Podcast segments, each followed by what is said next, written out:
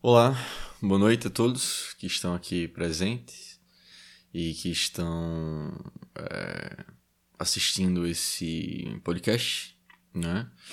Queria lembrar que a leitura que será realizada hoje é, estará disponível no podcast nomeado Para Além do Bem do Mal e da Filosofia no Spotify, ou seja, se você estiver interessado em ouvir, caso você esteja assistindo esse, esse podcast pelo Instagram, você pode ter justamente a oportunidade de ouvi-lo em uma qualidade melhor né? no Spotify.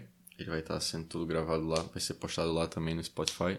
Só você, pergunta, só você pesquisar, na verdade, para além do bem, do mal e da filosofia no Spotify normal, que você encontrará esse conteúdo lá.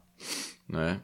Hoje realizaremos a leitura de um livro chamado Racismo Recreativo, escrito por um jurista, uma pessoa que é formada né, na área da, do direito e tem toda uma formação acadêmica num, em doutorados, mestrados na área do, do, do, direito, chamado Adilson Moreira.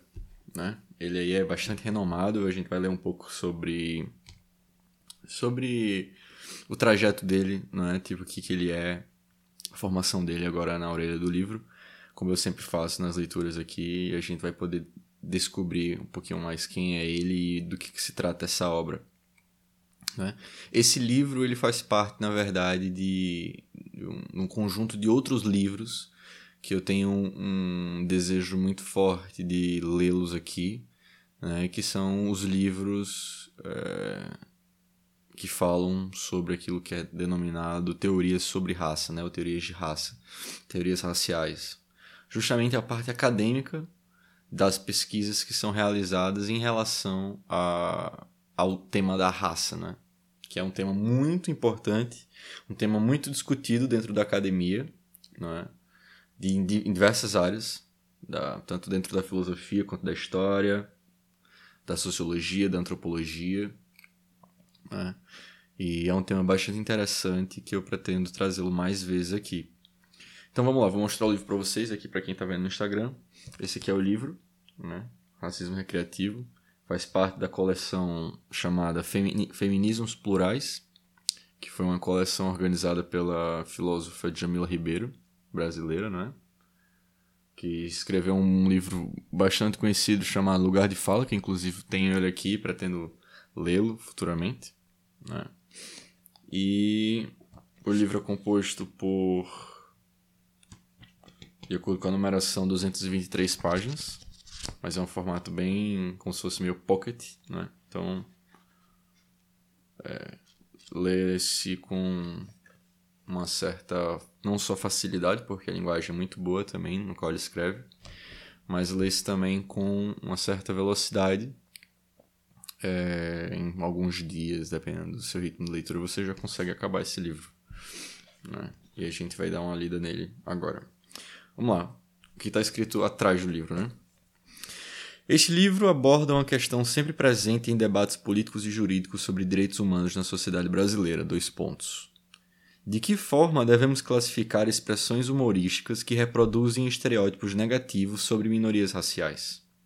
Muitos afirmam que estigmas culturais afetam todas as dimensões da vida de membros de grupos minoritários, motivo pelo qual nem todos os comportamentos devem ter expressão na vida pública.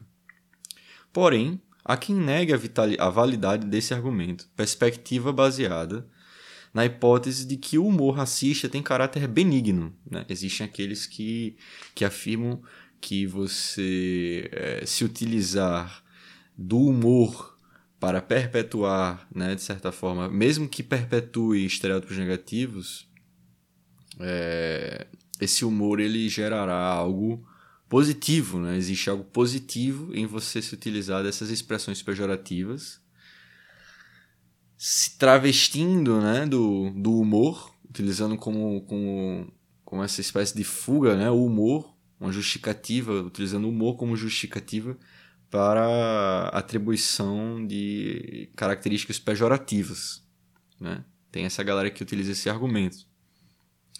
A discussão sobre essa alegação tem relevância significativa em uma nação que adquire consciência cada vez maior de que a circulação de ideias depreciativas sobre grupos minoritários impede que elas tenham proteção jurídica e respeitabilidade social.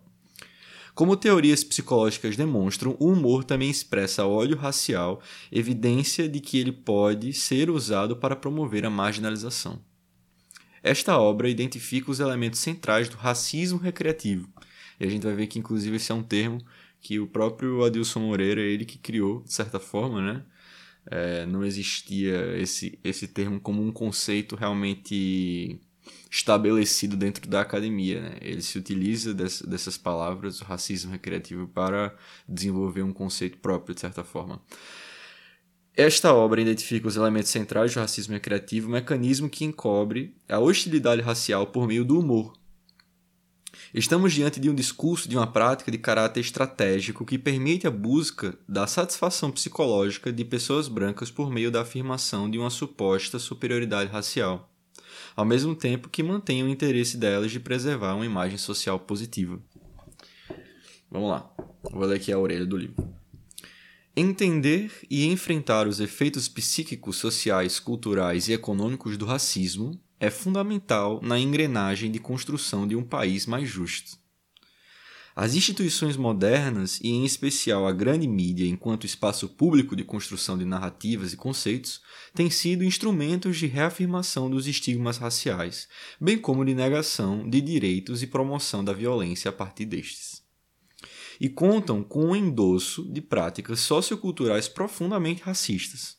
É no cotidiano da vida comum no universo coloquial e empírico das relações, onde se calcifica a cultura racista que nos atormenta. Com certeza absoluta. O, pro o professor Adilson José Moreira identifica neste ambiente a prática habitual de humilhação social disfarçada de graça, humor e jocosidade e a relaciona com a passividade e, permissiv e permissividade das instituições jurídicas. O racismo recreativo, conceito tese desta obra, servirá como importante instrumento para qualificar a luta histórica pelo direito à dignidade e à vida e à vida população negra brasileira. Acho que não sei se teve um errozinho aqui agora de, de escrita no livro. Servirá como importante instrumento para qualificar a luta histórica pelo direito à dignidade e à vida população negra brasileira. Não sei. Adilson José Moreira é mestre e doutor em Direito Constitucional Comparado pela Faculdade de Direito da Universidade de Harvard. Bacharel em Direito e Psicologia pela Universidade Federal de Minas Gerais.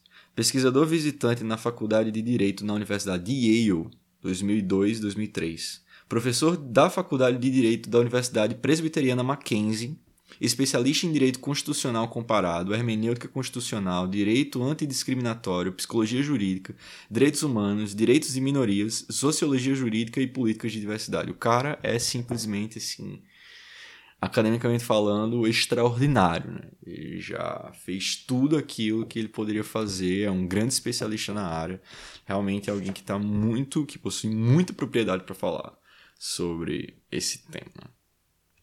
Então vamos lá, vamos começar. Dedico este livro a todos os membros de minorias raciais, pessoas cuja reputação pessoal é constantemente vilipendiada em função da circulação de estereótipos negativos, que tem como objetivo perpetuar uma ordem social injusta. Ofereço um abraço especial às mulheres negras desse país, vítimas constantes do humor racista. Os agradecimentos eu não vou ler. Vamos lá.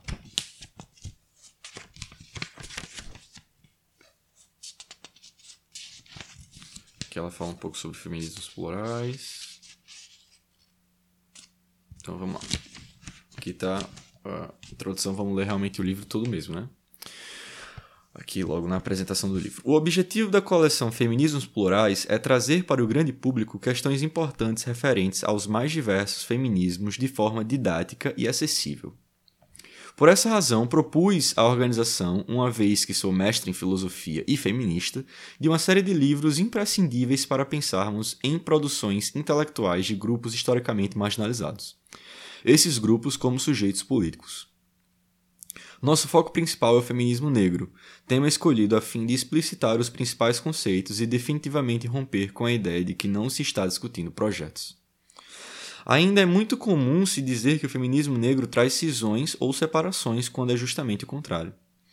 Ao nomear as opressões de raça, classe e gênero, entende-se a necessidade de não hierarquizar opressões, de não criar, como diz Angela Davis, não criar, como diz Angela Davis, em mulheres negras na construção de uma nova utopia, primazia de uma opressão em relação às outras. Pensar em feminismo negro é justamente romper com a cisão criada numa sociedade desigual. Logo, é pensar projetos, novos marcos civilizatórios para que pensemos um novo modelo de sociedade.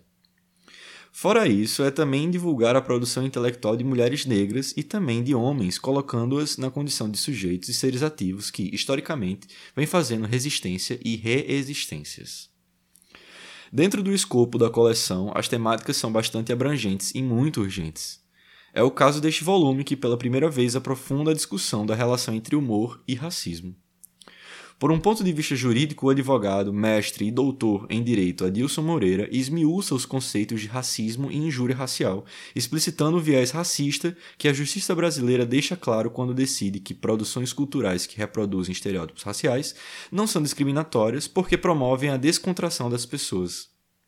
Fato recorrente em sentenças sobre, sobre a representação de minorias raciais em programas humorísticos. Vou até dar uma sublinhada nisso aqui, que é bastante importante. Né? Ou seja, é, explicita o viés racista que a justiça brasileira deixa claro quando decide que as produções culturais que reproduzem estereótipos raciais não são discriminatórias porque promovem a descontração das pessoas. Né? Esse é um dos grandes argumentos que essa galera utiliza. Entendendo a linguagem como um mecanismo de manutenção de poder, isso também é algo fatídico. Um dos objetivos da coleção é o compromisso com uma linguagem didática, atenta a um léxico que dê conta de pensar nossas produções e articulações políticas, de modo que seja acessível como nos ensinam muitas feministas negras. Isso, de forma alguma, é ser palatável pois as produções de feministas negras unem uma preocupação que vincula a sofisticação intelectual com a prática política. Com vendas a um preço acessível, nosso objetivo é contribuir para a disseminação dessas produções. Para além deste título, abordamos também temas como encarceramento, racismo estrutural, branquitude, lesbiandades, mulheres, indígenas e caribenhas, transexualidade, afetividade, interseccionalidade, empoderamento, masculinidades. É importante pontuar que essa coleção é organizada e escrita por mulheres negras e indígenas e homens negros de regiões diversas do país, mostrando a importância de pautarmos como sujeitos as questões que são essenciais para o rompimento da narrativa dominante e não sermos tão somente capítulos em compêndios que ainda pensam a questão racial como recorte.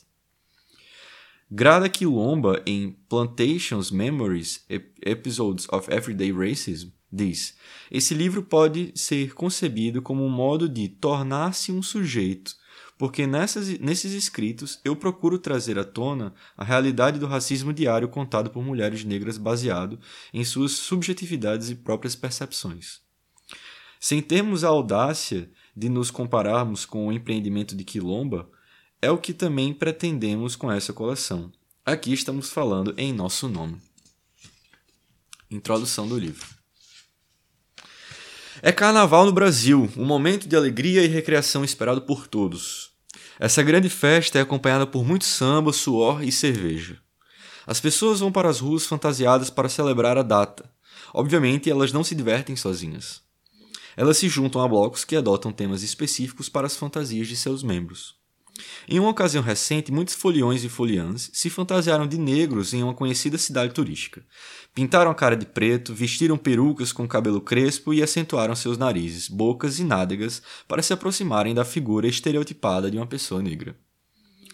Alguns desses homens brancos e algumas dessas mulheres brancas reproduziram trejeitos que para eles correspondem à forma como pessoas negras se comportam. Alguns faziam gestos treslo treslocados ou imitavam pessoas bêbadas para retratar homens negros e outros assediavam homens brancos para representar a suposta sexualidade exacerbada da mulher negra. Fotos e vídeos foram divulgados nas redes sociais e os foliões sofreram críticas severas. Os que protestaram afirmaram que a negritude não é uma fantasia de carnaval. Também disseram que os três jeitos reproduzidos são estereótipos raciais derrogatórios, razão pela qual comportamentos como esses nunca deveriam ocorrer. Várias pessoas brancas reagiram a esses comentários imediatamente. Elas afirmaram que eles, os foliões, estavam simplesmente representando personagens fictícios, motivo pelo qual não havia qualquer tipo de ofensa racial envolvida. Esses indivíduos alegaram que os foliões brancos estavam apenas se divertindo. Eles não tinham nenhuma intenção de ofender negros. Alguns falaram que a prática poderia até mesmo ser vista como uma forma de homenagem a pessoas negras. Olha que ridículo. É muito comum ouvirmos o argumento segundo o qual produções culturais que reproduzem estereótipos raciais não são discriminatórias porque promovem a descontração das pessoas. É, isso sempre ocorre durante discussões sobre a representação de minorias raciais em programas humorísticos. Por exemplo, Tião Macalé era um personagem muito popular em um passado recente. Vários indivíduos diziam que o programa do qual ele fazia parte propagava o racismo, mas essa afirmação sempre era imediatamente rejeitada. As cenas nas quais, as cenas nas quais apareciam, aparecia envolviam Desculpa, as cenas nas quais ele aparecia envolviam situações bem similares. Ele estava sempre em contextos nos quais o elemento cômico estava associado à sua aparência física. Sua pretensão de se envolver sexualmente ou amorosamente com mulheres brancas era vista como absurda por causa de sua feiura associada ao fato dele ser negro. O ator que o interpretava reproduzia expressões faciais que o faziam parecer um símio, né, um primata. Essa referência simbólica era utilizada para enfatizar o que para muitos era uma aparência repulsiva, motivo pelo qual os telespectadores só, podiam, só poderiam rir de sua intenção de ser um par romântico de mulheres brancas. Piadas que retratam a negritude como um conjunto de características esteticamente desagradáveis e como sinal de inferioridade moral não são os únicos temas do humor brasileiro referente aos negros. Há também aquelas que, que os retratam como animais ou criminosos. Esses são elementos recorrentes no repertório dos humoristas brancos. De humoristas brancos. Quanto maior o número de piadas de cunho racista, maior a popularidade deles entre pessoas brancas. Por exemplo, Danilo Gentili é um indivíduo que ganhou grande popularidade nos últimos anos, principalmente por meio de mídias sociais. Alguns anos atrás, um de seus seguidores, um homem negro, começou a criticar comentários que ele considerou racistas. O confronto entre os dois se intensificou e o humorista perguntou a esse seguidor quantas bananas ele queria para que se encerrasse toda essa contro... para que esquecesse toda essa controvérsia. Ele perguntou quantas bananas o cara queria para que ele esquecesse a controvérsia dos comentários racistas. Danilo Gentili perguntou. A vítima interpretou essa fala como uma ofensa e o processou por injúria racial. O magistrado que julgou o caso afirmou que as palavras do humorista não caracterizam esse crime pela ausência da intenção de ofender. Para ele, todos os seguidores do humorista estão cientes de que ele utiliza mídias sociais para fazer piadas, motivo pelo qual o que ele fala nessa esfera não pode é, ser considerado injúria racial. Aquele é um espaço no qual as pessoas procuram oportunidades de entretenimento e descontração, não havendo intenção racista. Léo Lins, humorista branco, amigo de Gentili, também se vale de mídias sociais para entreter seu público, sendo que, sendo que piadas desumanizadoras sobre minorias raciais o tornaram muito popular. No fim de 2017, ele fez referência a um incidente racial que causou a demissão de William Vac, famoso apresentador de televisão. Esse apresentador utilizou, utilizou a expressão coisa de preto para demonstrar sua irritação com o homem negro, o que o tornou alvo de muitas críticas. Lins utilizou o termo grande pica para se referir ao problema que o apresentador causou para si mesmo, fazendo referência a um tema recorrente em piadas racistas, a hipersexualidade, a hipersexualização da identidade negra. Ele disse que o comentário do apresentador faria sentido se ele quisesse revelar o tamanho do problema que ele criou para si mesmo. A materialização, a materialização do tamanho do problema poderia sim ser identificada como coisa de preto. Aplausos efusivos seguiram a fala do humorista, que ainda disse ser errada a expressão usada pelo apresentador por outro motivo. Não deveríamos dizer, por exemplo, que buzinar é coisa de preto porque negros não querem chamar atenção para seus carros roubados. Olha a piada do cara. As pessoas presentes riram histericamente ao ouvirem tais pensamentos. Posteriormente, formadores de opinião classificaram a acusação de racismo como uma manifestação do politicamente correto, como uma tentativa descabida de censura, como um cerceamento de opinião, algo que não deveria ocorrer na nossa sociedade. Muito atual, inclusive, esse tema, não é?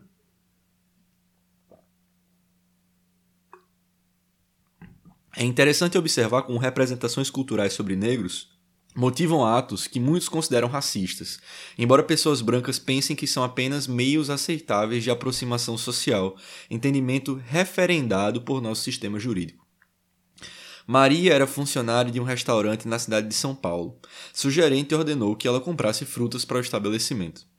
Uma mulher branca fortuitamente aproximou-se quando ela estava pagando a mercadoria e disse que ela deveria ter muitos macaquinhos em casa. Meu Deus do céu, porque estava comprando uma grande quantidade de bananas. Jesus, o que é isso? Maria entendeu que foi vítima de. Meu Deus, que absurdo, mano. Maria entendeu que foi vítima de injúria racial, chamou a polícia e processou essa senhora. Meses depois, o Tribunal de Justiça de São Paulo afirmou que o incidente não poderia ser caracterizado como crime de injúria racial porque não houve intenção de ofender o decoro ou a honra da vítima. Pelo contrário, o comentário não seria uma expressão racista, mas uma tentativa amistosa de interação social com a vítima por meio do humor. Além disso, alegou o órgão julgador, a vítima não deveria se sentir ofendida com comentários dessa natureza porque sua vida social seria particularmente difícil. Tipo, o cara já afirmando que a vida da, da mulher era né, naturalmente ruim pelo fato da condição que todos nós sabemos que ele estava se referindo à cor de pele da mulher, né? Estava fazendo essa, essa condição, essa associação necessária. O Tribunal de Justiça do Rio de Janeiro chegou à mesma conclusão em um caso, em um caso semelhante. Referências à raça das pessoas em tom cômico não podem ser classificadas como atos, como atos racistas, um homem branco se dirigiu a um grupo de adolescentes negros e perguntou a eles se iriam botar fogo em algum ônibus, fala seguida de uma grande gargalhada. O homem também foi processado, mas o juiz argumentou que os fatos do caso não poderiam ser caracterizados como crime de injúria racial porque o comentário teria sido feito em tom jocoso, o que supostamente afastaria a intenção de ofender a honra dos jovens negros. Não esteve presente nesse caso o animus injuriandi, a intenção de ofender o decoro e a honra dos jovens negros, mas sim o animus jocandi, o que denota o propósito de utilizar uma situação para produzir humor. Ofensas raciais contra negros na forma de piadas e brincadeiras ocorrem em todos os lugares, principalmente no ambiente de trabalho, e frequentemente com a conivência ou a participação dos empregadores. Mariane trabalhava em uma concessionária de veículos. Seu chefe sempre fazia comentários de cunho racista, o que tornou o ambiente de trabalho muito estressante. Certo dia, ele comparou seu cabelo a uma vassoura, o que motivou piadas entre funcionários brancos por vários dias. Em, em sede recursal, a empresa afirmou que os comentários eram apenas brincadeiras que não expressavam intenção de constranger a funcionária. Jefferson era funcionário de uma, uma rede de supermercados. Seu chefe sempre utilizava expressões derrogatórias para se referirem a ele como saci, tição e picolé de piche.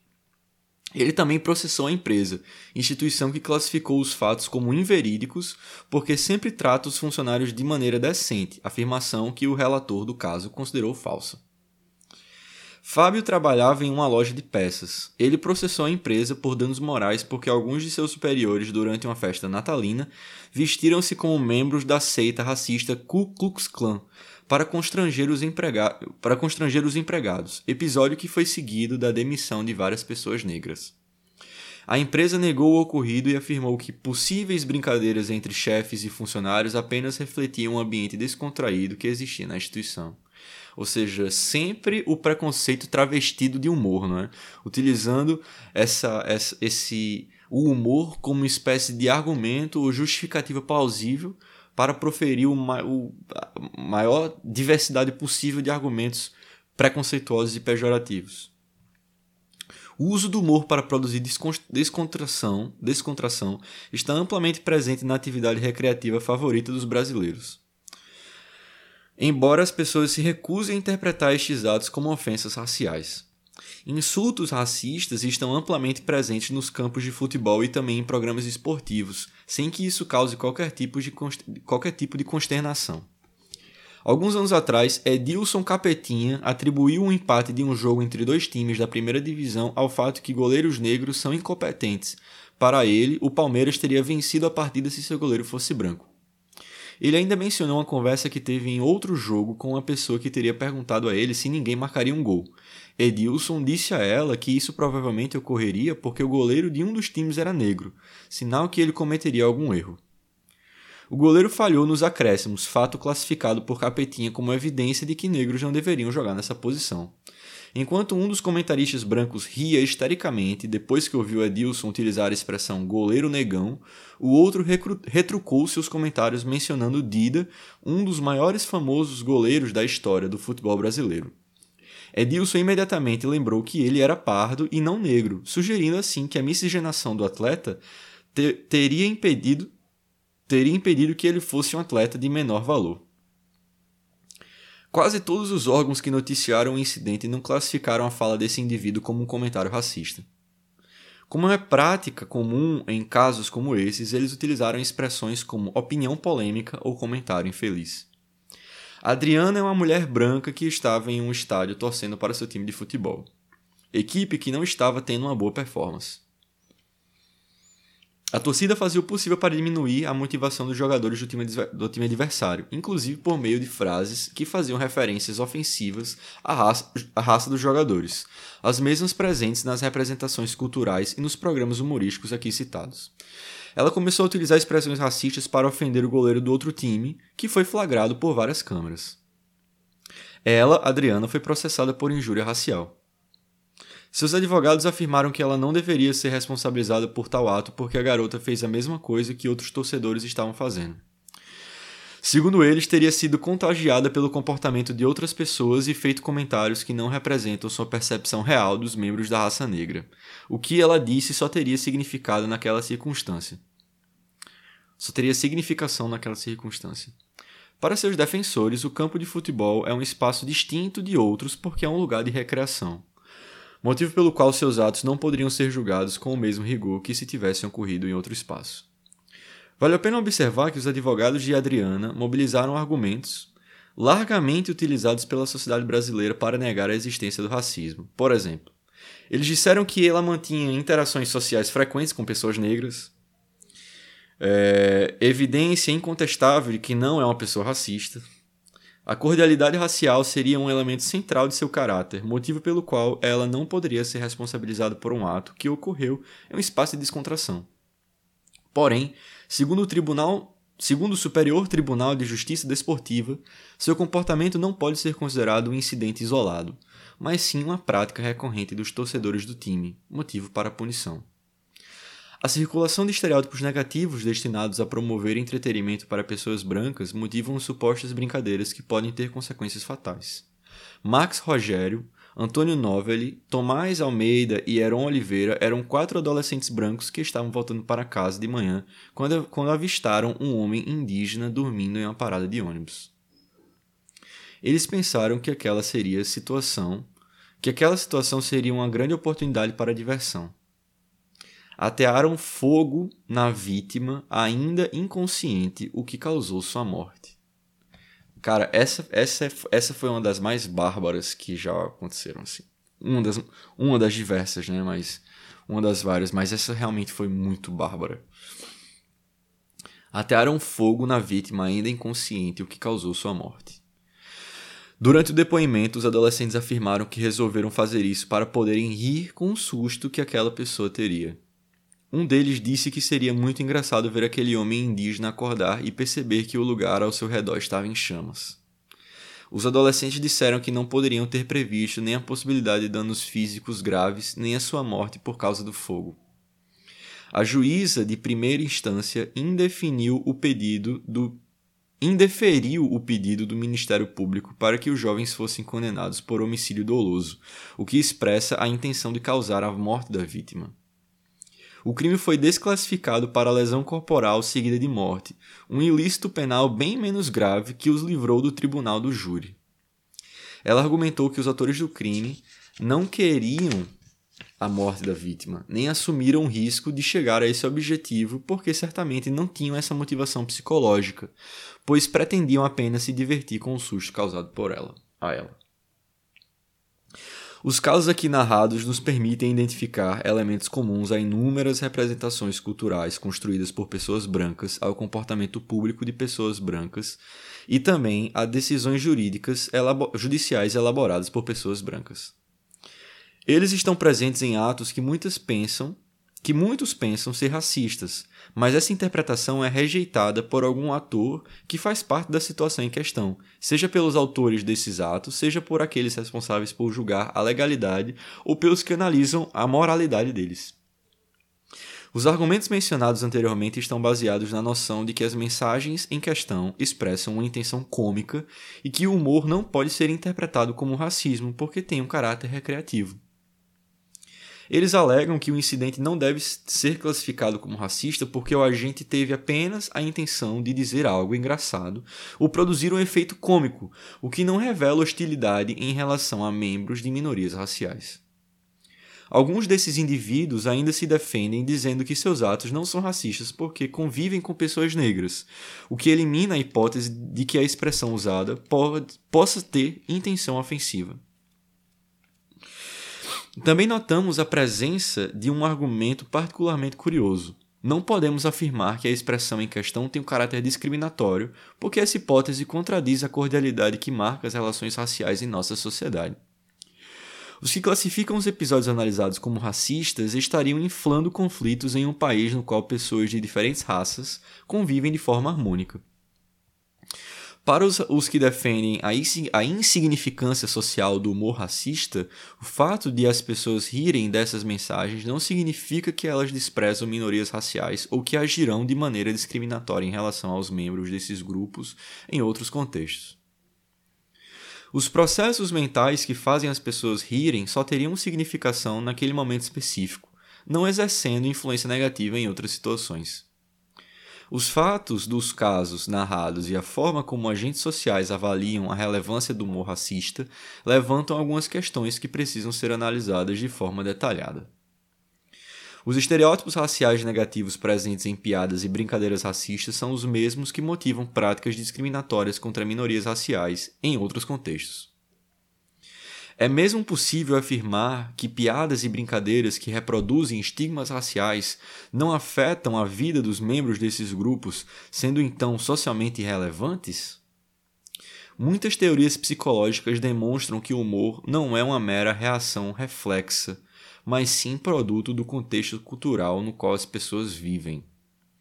Isso significa que ele adquire sentido a partir dos valores presentes no espaço público ele manifesta a hostilidade por pessoas que possuem status social inferior. Podemos realmente argumentar que o humor baseado em estereótipos raciais tem uma natureza benigna porque procura apenas produzir um efeito cômico e não promover animosidade contra minorias raciais? Uma análise do conteúdo de piadas racistas demonstra que ela perpetua os mesmos elementos que estavam presentes em políticas públicas de caráter eugênico destinadas a promover a eliminação da herança africana por meio da transformação racial da população brasileira. Podemos mesmo dizer que o humor racista tem apenas a função de produzir um efeito cômico, ou devemos partir do pressuposto de que ele serve como veículo para uma política cultural destinada a legitimar estruturas hierárquicas? Vivemos em uma nação que professa uma cultura democrática, o que implica seu compromisso com o reconhecimento da igualdade moral entre todos os indivíduos. A partir, dos, do que, a partir de que parâmetros podemos conciliar o interesse na proteção da reputação de grupos sociais com o direito à liberdade de expressão? O que deve ter prioridade, o direito individual ou os de interesse coletivo na proteção da reputação pessoal? Ao contrário do que alguns do que as pessoas envolvidas nos casos aqui descritos argumentam, nós defenderemos a hipótese de que o humor racista não possui uma natureza benigna, porque ele é muito, porque ele é um meio de propagação de hostilidade racial. Ele faz parte de um projeto de nominação que chamaremos de racismo recreativo. Ou seja, racismo recreativo é um projeto de dominação. ele faz parte de um projeto de dominação que chamaremos de racismo recreativo. Esse conceito designa um tipo específico de opressão racial, a circulação, ou até a circulação de imagens derrogatórias que expressam desprezo por minorias, minorias raciais na forma de humor, fator que compromete o status cultural e o status material dos membros desses grupos. Esse tipo de marginalização tem o mesmo objetivo de outras formas de racismo: legitimar hierarquias raciais presentes na, na sociedade brasileira de forma que oportunidades sociais permaneçam nas mãos de pessoas brancas.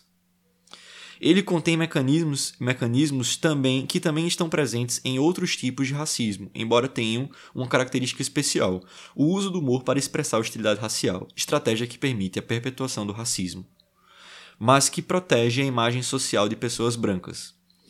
O racismo recreativo exemplifica uma manifestação atual da marginalização social em, em democracias liberais, o racismo sem racistas. Esse conceito designa uma narrativa na qual os que reproduzem o racismo se, recusem a se recusam a reconhecer que suas ações ou omissões podem contribuir para a permanência de disparidades raciais em nossa sociedade. Esse livro tem alguns objetivos importantes. Ele mostra que o racismo não pode ser identificado exclusivamente com concepções tradicionais de, disc de discriminação fundamentadas na pressuposição de que a exclusão decorre apenas de atos intencionais e arbitrários. O fenômeno social sobre análise, sob análise, demonstra que ele possui uma natureza dinâmica e múltipla. O racismo pode assumir diversas formas em diferentes lugares e em diferentes momentos históricos. Suas várias manifestações têm o mesmo objetivo: preservar e legitimar um sistema de privilégios raciais, o que depende da circulação contínua de estereótipos que representam minorias raciais como pessoas incapazes de atuar de forma competente na esfera pública. Vou até também sublinhar isso. Suas várias manifestações têm como o mesmo objetivo preservar e legitimar um sistema de privilégios raciais, o que depende da circulação contínua de estereótipos que representam minorias raciais como pessoas incapazes de atuar de forma competente na esfera pública. É também nossa intenção demonstrar que o conceito de racismo recreativo implica a necessidade de estabelecermos novos parâmetros para considerar para considerarmos a honra como um bem a ser juridicamente protegido. Se as teorias tradicionais a compreendem a partir de uma perspectiva predominantemente individualista, os fenômenos analisados a partir da noção de racismo recreativo demonstram que ela deve ser examinada também a partir de um aspecto simbólico e político. Devemos ter em mente que a honra. De... Desculpa. Devemos ter em mente que a honra decorre do apreço que as pessoas recebem na sociedade e que o humor racista é uma forma de degradação pessoal que impede a participação plena dos indivíduos na comunidade política. É também nosso objetivo questionar a tese da cordialidade essencial do povo brasileiro.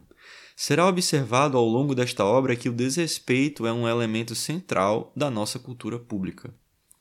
O caráter estratégico do racismo recreativo procura mascarar essa realidade ao criar meios para impedir a politização da raça, a mesma tática utilizada na discussão sobre a adoção de ações afirmativas.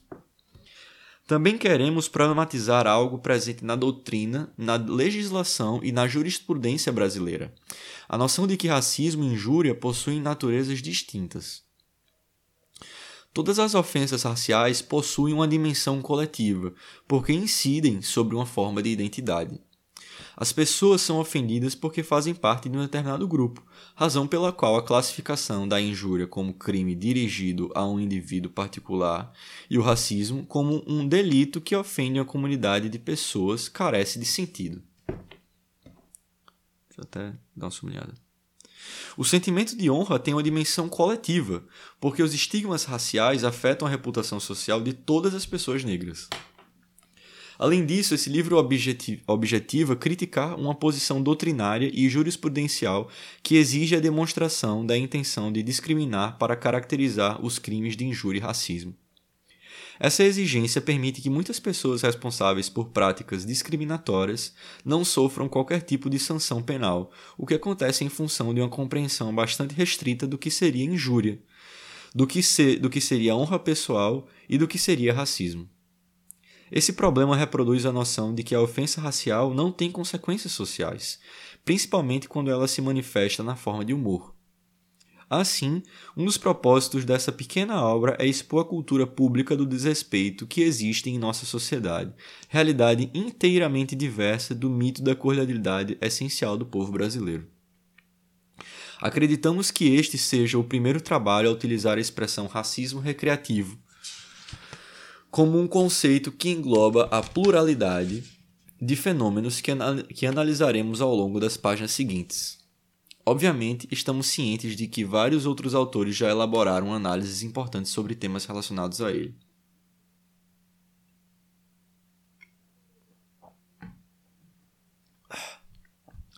O humor racista tem sido amplamente estudado por psicólogos e sociólogos, bem como suas relações com a defesa da neutralidade racial.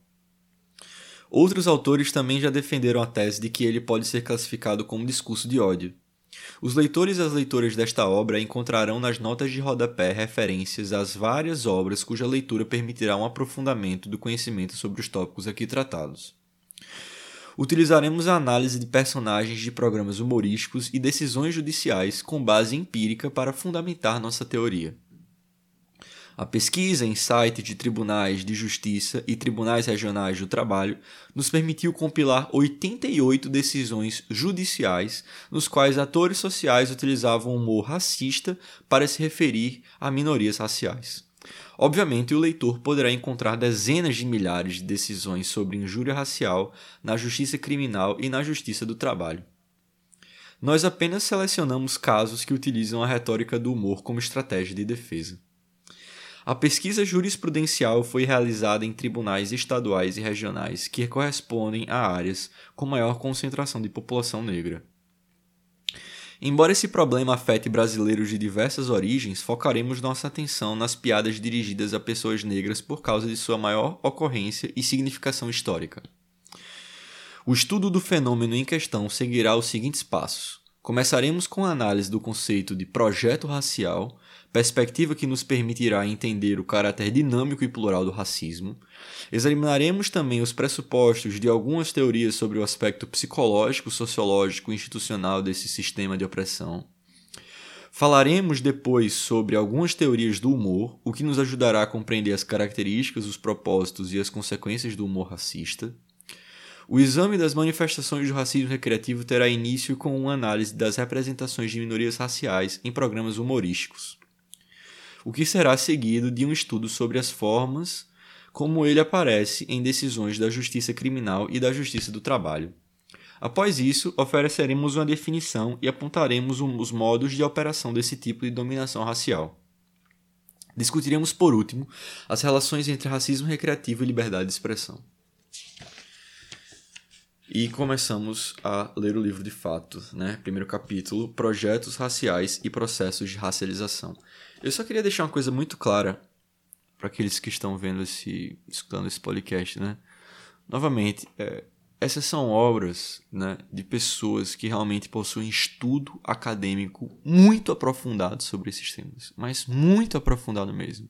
O número de referências que não só esses acadêmicos, esses estudiosos utilizaram apenas para escrever esse livro, mas muito mais ainda o número de referências que esses, que esses pensadores possuem dentro da sua trajetória acadêmica é imensamente gigantesca, assim, em um nível brutal. São pessoas que realmente possuem uma propriedade absurda para falar sobre esses temas. Então, cada palavra desse livro foi minimamente, sim, minuciosamente pensada. Né? Então, a gente foge aqui um pouco do mundo ou do ramo da doxa, né? ou seja, do ramo da opinião, do mundo da opinião. Né?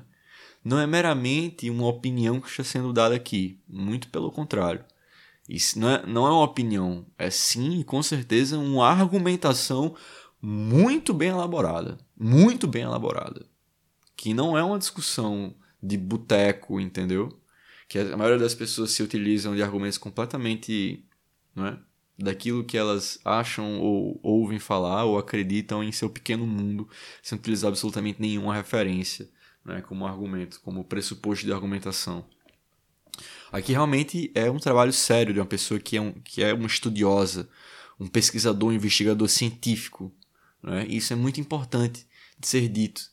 Porque mesmo que seja uma, um tema muito atual, não é? e que é, ele seja pelo fato dele ser explícito, todas as pessoas, a maioria das pessoas tem algo a dizer sobre isso, né? Sabe falar alguma coisa sobre isso.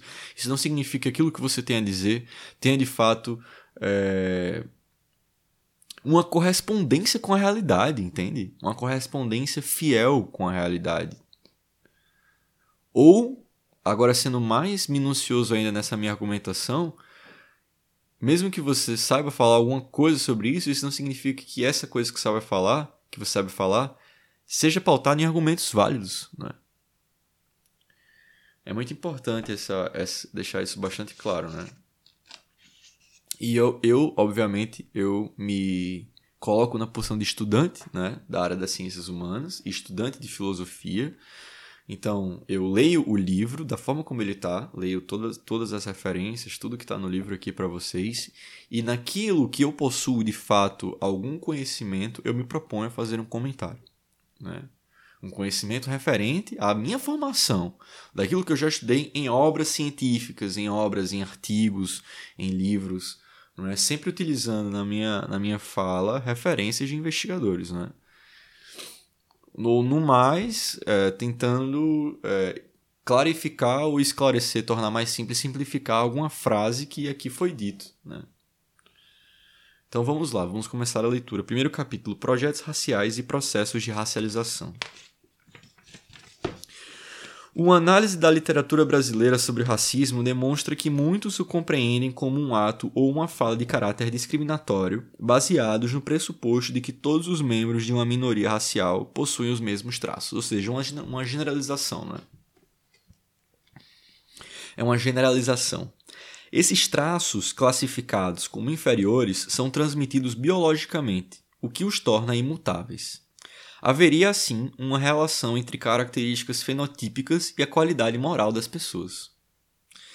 Né? Ou seja, você, pelo fato de ter é, uma certa característica física, um certo fenótipo, né? uma expressão física, essa expressão física ela representa, na verdade, também é, uma característica que o torna, que torna essa pessoa inferior e essa inferioridade ela é não só biológica, mas também moral. Ela é atri... O que acontece é que existe uma atribuição a partir de, caráter, de características fenotípicas, um, uma qualidade moral inferior. Né? Além disso, uma leitura da legislação nacional sobre este tema também sugere que este termo tem um significado estático. Ele aparece como um ato intencional e arbitrário de um indivíduo em relação a outro, ação baseada em julgamentos negativos sobre os membros de outro grupo racial. Ele está definindo racismo aqui, né? Essa seria a forma como o racismo se manifesta em todos os tempos e em todas as sociedades. Atos racistas seriam exemplos clássicos do que chamamos de discriminação direta, uma ação intencional e arbitrária baseada em um critério de tratamento ilegítimo, o que pode colocar as pessoas em uma situação de desvantagem temporária ou duradoura. E vamos sublinhar: atos racistas seriam exemplos clássicos do que chamamos de discriminação direta, uma ação intencional e arbitrária baseada em um critério de tratamento ilegítimo, o que pode colocar as pessoas em uma situação de desvantagem temporária ou duradoura. Não há dúvidas de que essa definição congrega uma variedade significativa de situações que acontecem em diferentes países e em diferentes momentos históricos. Porém, ao contrário do que sugerem muitos psicólogos e juristas, o termo racismo tem uma pluralidade de significados sendo que eles nos ajudam a compreender suas várias dimensões. Certas teorias sobre esse assunto enfatizam seu caráter interpessoal, algumas o seu aspecto cultural e outras ainda sua dimensão institucional. Embora todas elas sejam relevantes para analisarmos as formas como ela se manifesta, a variedade de formulações teóricas sobre esse tema levanta obstáculos para seu entendimento. A noção de raça enfrenta o mesmo problema. Muitos a definem como uma realidade biológica, enquanto outros afirmam que ela não pode ser um critério válido de classificação dos seres humanos, porque não tem validade científica. Há também aqueles que a descrevem como uma construção social cuja significação muda ao longo do tempo, o que permite a criação e a transformação de identidades raciais. Certos autores argumentam que ela é uma categoria jurídica necessária para a classificação dos indivíduos em certos contextos, por ser um parâmetro efetivo para a mediação das desigualdades sociais. O caráter mutamente o, desculpa, o caráter mutante dos conceitos de raça e de racismo nos coloca diante de questões, de muitas questões. O motivo pelo qual alguns autores, em, em tempos recentes, preferiram abandonar teorias genéricas sobre esses temas para analisar os processos que garantem a constante presença de mecanismos de dominação racial, apesar da luta permanente contra ele. Em função dessas questões, Michael Omi e Howard Winant propuseram o conceito de projeto racial. Para esses autores, o racismo é uma ideologia e uma prática que está em constante transformação, razão pela qual ele pode assumir diferentes formas em diferentes momentos históricos. Vamos lá, de sublinhar novamente. Vamos sublinhar. Uh, o conceito de projeto racial. O racismo é uma ideologia e uma prática que está em constante transformação, razão pela qual ele pode assumir diferentes formas em diferentes momentos históricos. Observamos em todas as, suas manifestações como diferenças de status cultural e status material se reforçam mutuamente na reprodução da marginalização de minorias raciais. Todo projeto racial atribui sentidos específicos à raça. Ela possuirá significados particulares a partir da forma de domínio que se pretende construir. Se em alguns momentos históricos ela indicava o lugar que os grupos humanos ocupam no processo evolutivo, hoje ela tem sido definida como uma categoria sem relevância, posição central dos sistemas de dominação racial que procuram impedir que ela se torne um critério de mobilização política. Sendo o racismo um tipo de dominação racial que procura manter o poder nas mãos do grupo racial dominante, vamos sublinhar novamente, vamos sublinhar novamente. Sendo o racismo um tipo de dominação que procura manter o poder nas mãos do grupo racial dominante, suas formas de legitimação precisam também modificar, pois suas práticas excludentes são sempre questionadas. Seu aspecto dinâmico permite que seus meios de operação sejam encobertos, de modo que relações hierárquicas possam ser explicadas a partir das características dos membros de minorias raciais e não a partir de estratégias de dominação. A realidade da raça na vida dos indivíduos indica a necessidade de adotarmos outra perspectiva para pensarmos as consequências concretas dessa forma de classificação social. É por isso que os referidos autores impregnam o termo racialização para classificar os mecanismos a partir dos quais sentidos culturais são atribuídos a certas características físicas para que um grupo seja visto como diferente. A racialização seria uma forma de construção e de diferenciação dos indivíduos, prática que possui um objetivo específico. A raça é uma marca que representa as relações de poder presentes em dada sociedade. Não há, portanto, brancos e negros, mas sim mecanismos de atribuição de sentido a traços fenotípicos para que a dominação de um grupo sobre outro possa ser legitimada. Então, vamos novamente sublinhar isso aqui. Assim, devemos entender a raça como uma construção social que procura validar projetos de dominação baseados na hierarquização entre, grupo, entre, grupos, entre grupos com características físicas distintas. Assim, devemos entender a raça como uma construção social que procura validar projetos de dominação baseados na hierarquização entre, grupo, entre grupos com características físicas distintas. Ao se construir minorias raciais como grupos com traços morais específicos, membros do grupo racial dominante podem justificar um sistema de dominação que procura garantir a permanência de oportunidades sociais nas suas mãos. O que chamaremos de branquitude e de negritude são duas formas de identidade historicamente produzidas a partir de alguns fatores importantes. A primeira tem origem na hegemonia que a cultura europeia passou a, ter, passou a ter ao longo dos últimos séculos em função da escala mundial do projeto colonial. Esse processo permitiu que o sistema econômico, os valores religiosos, a estrutura política e a tradição cultural dos países europeus se tornassem parâmetros universais. Temos aqui algo muito importante para entender o processo de racialização. Todos esses aspectos são aparentemente impessoais, mas estão associados a um grupo racial específico. Ao serem alçados a perspectivas universais, eles tornaram pessoas brancas parâmetros implícitos de representação do que seja o humano, embora isso permaneça encoberto. Ser branco situa as pessoas em um lugar específico dentro das hierarquias sociais em função da significação que o pertencimento ao grupo racial dominante possui no mundo contemporâneo. A identidade racial branca estão a identidade racial branca está associada a diversos predicados positivos, como superioridade cultural, beleza estética, integridade moral, sucesso econômico e sexualidade sadia. É. Vamos sublinhar isso. A identidade racial branca está associada a diversos predicados positivos, como superioridade cultural, beleza estética, integridade moral, sucesso econômico e sexualidade sadia.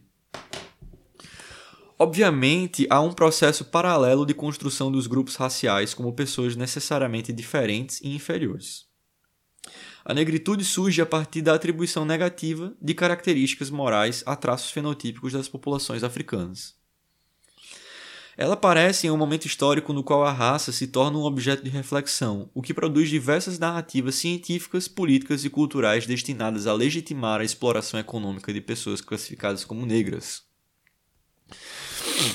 O racismo cumpre, então, um papel central nesse processo, pois cria e propaga imagens culturais destinadas a justificar hierarquias sociais entre negros e brancos. Assim, essas duas identidades são construídas a partir de uma lógica oposicional na qual grupos de pessoas desculpa, são racializadas de formas distintas em função das relações de poder que possuem dimensões culturais, políticas, históricas e econômicas. Em função de seu caráter discursivo, produzido por sentidos culturais, um projeto racial permite a construção de narrativas que determinam as manifestações do senso comum sobre a relevância da raça e do racismo em uma sociedade.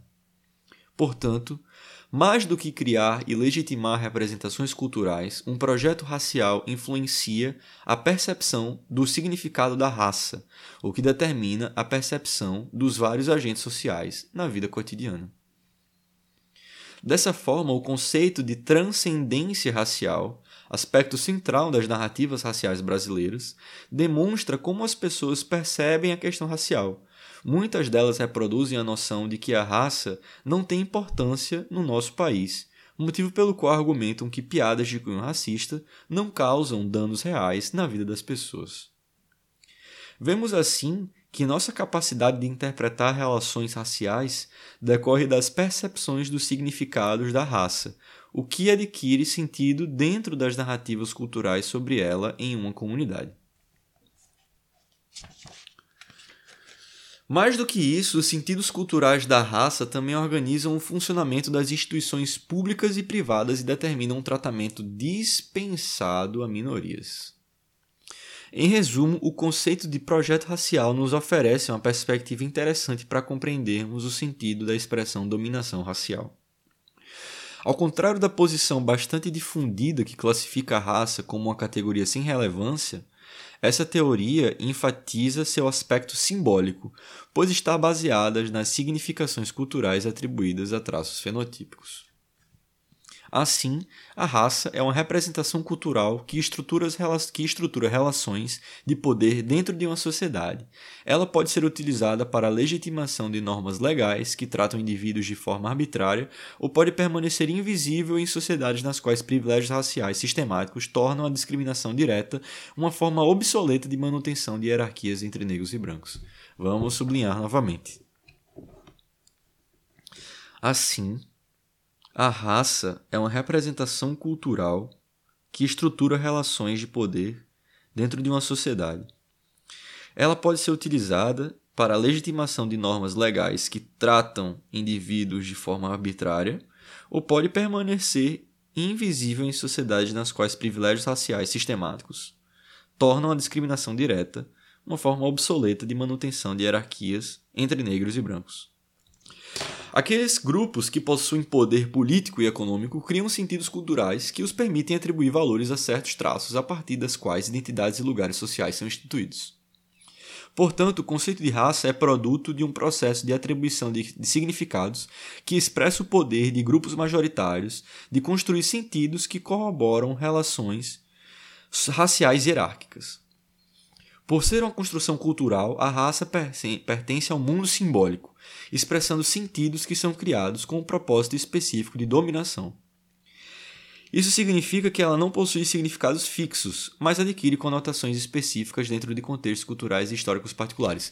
Eu queria fazer um, um, um breve comentário que me veio à mente aqui agora, que eu acho que é uma elucubração válida, que é o seguinte: é, o conceito de raça, né, como é dito aqui no livro, é um produto cultural, né? é um produto conjectural, ou seja, depende da conjectura, e consequentemente é um produto simbólico, visto que, pelo fato de ser um produto social, né, cultural, e pelo fato de ser um, um produto cultural e a cultura ser formada por símbolos, né, significados, a raça é um elemento simbólico construído e que esse símbolo ele se transforma ao decorrer do tempo e das sociedades, consequentemente. Né?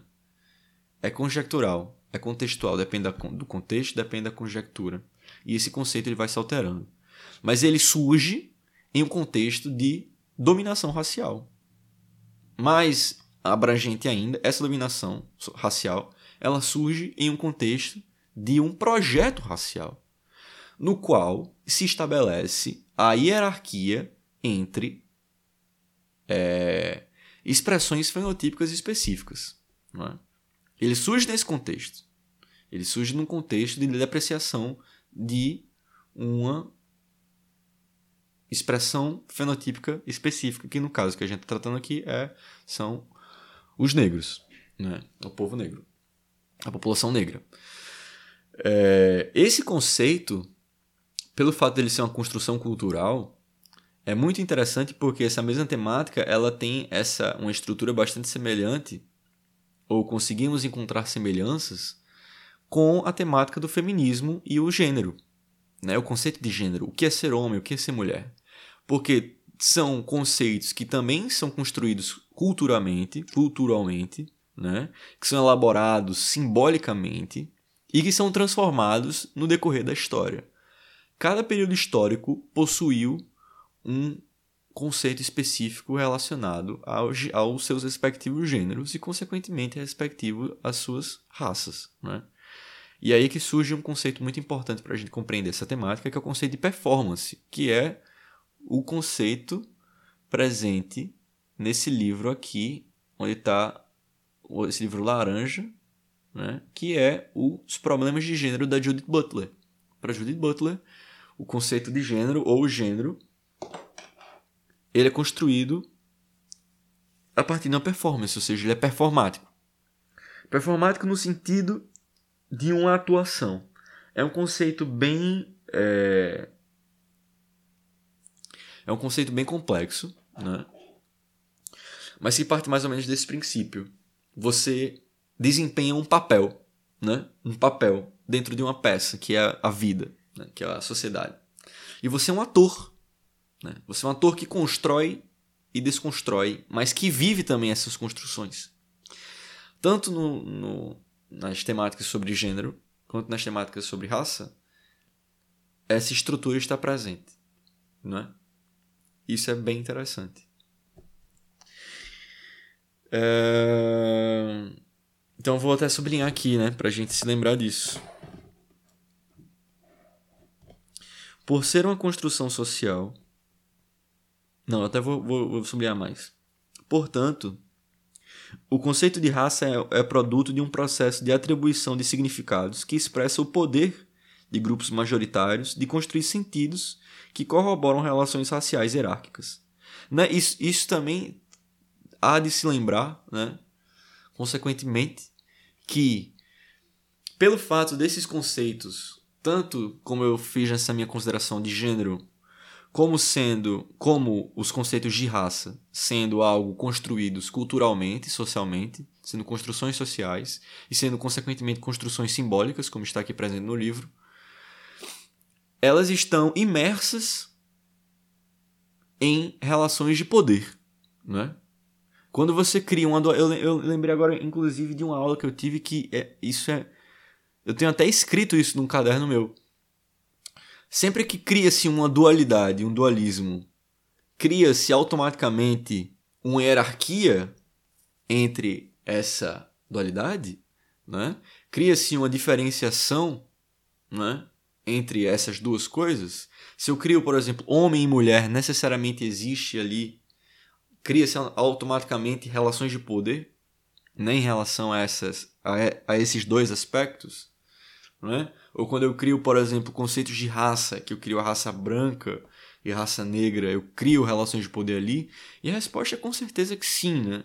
Existem vários filósofos que eles vão argumentar é, dentro do campo das relações de poder, como sendo forças que são inerentes à, à, à dinâmica social e à dinâmica da vida e da própria realidade. Né? Eu penso, por exemplo, filósofos como o próprio Nietzsche, né? que a gente já falei diversas vezes aqui é, nesse podcast, enfim, na minha vida. Michel Foucault, Gilles Deleuze, né? todos esses, o próprio, o próprio Schopenhauer, né?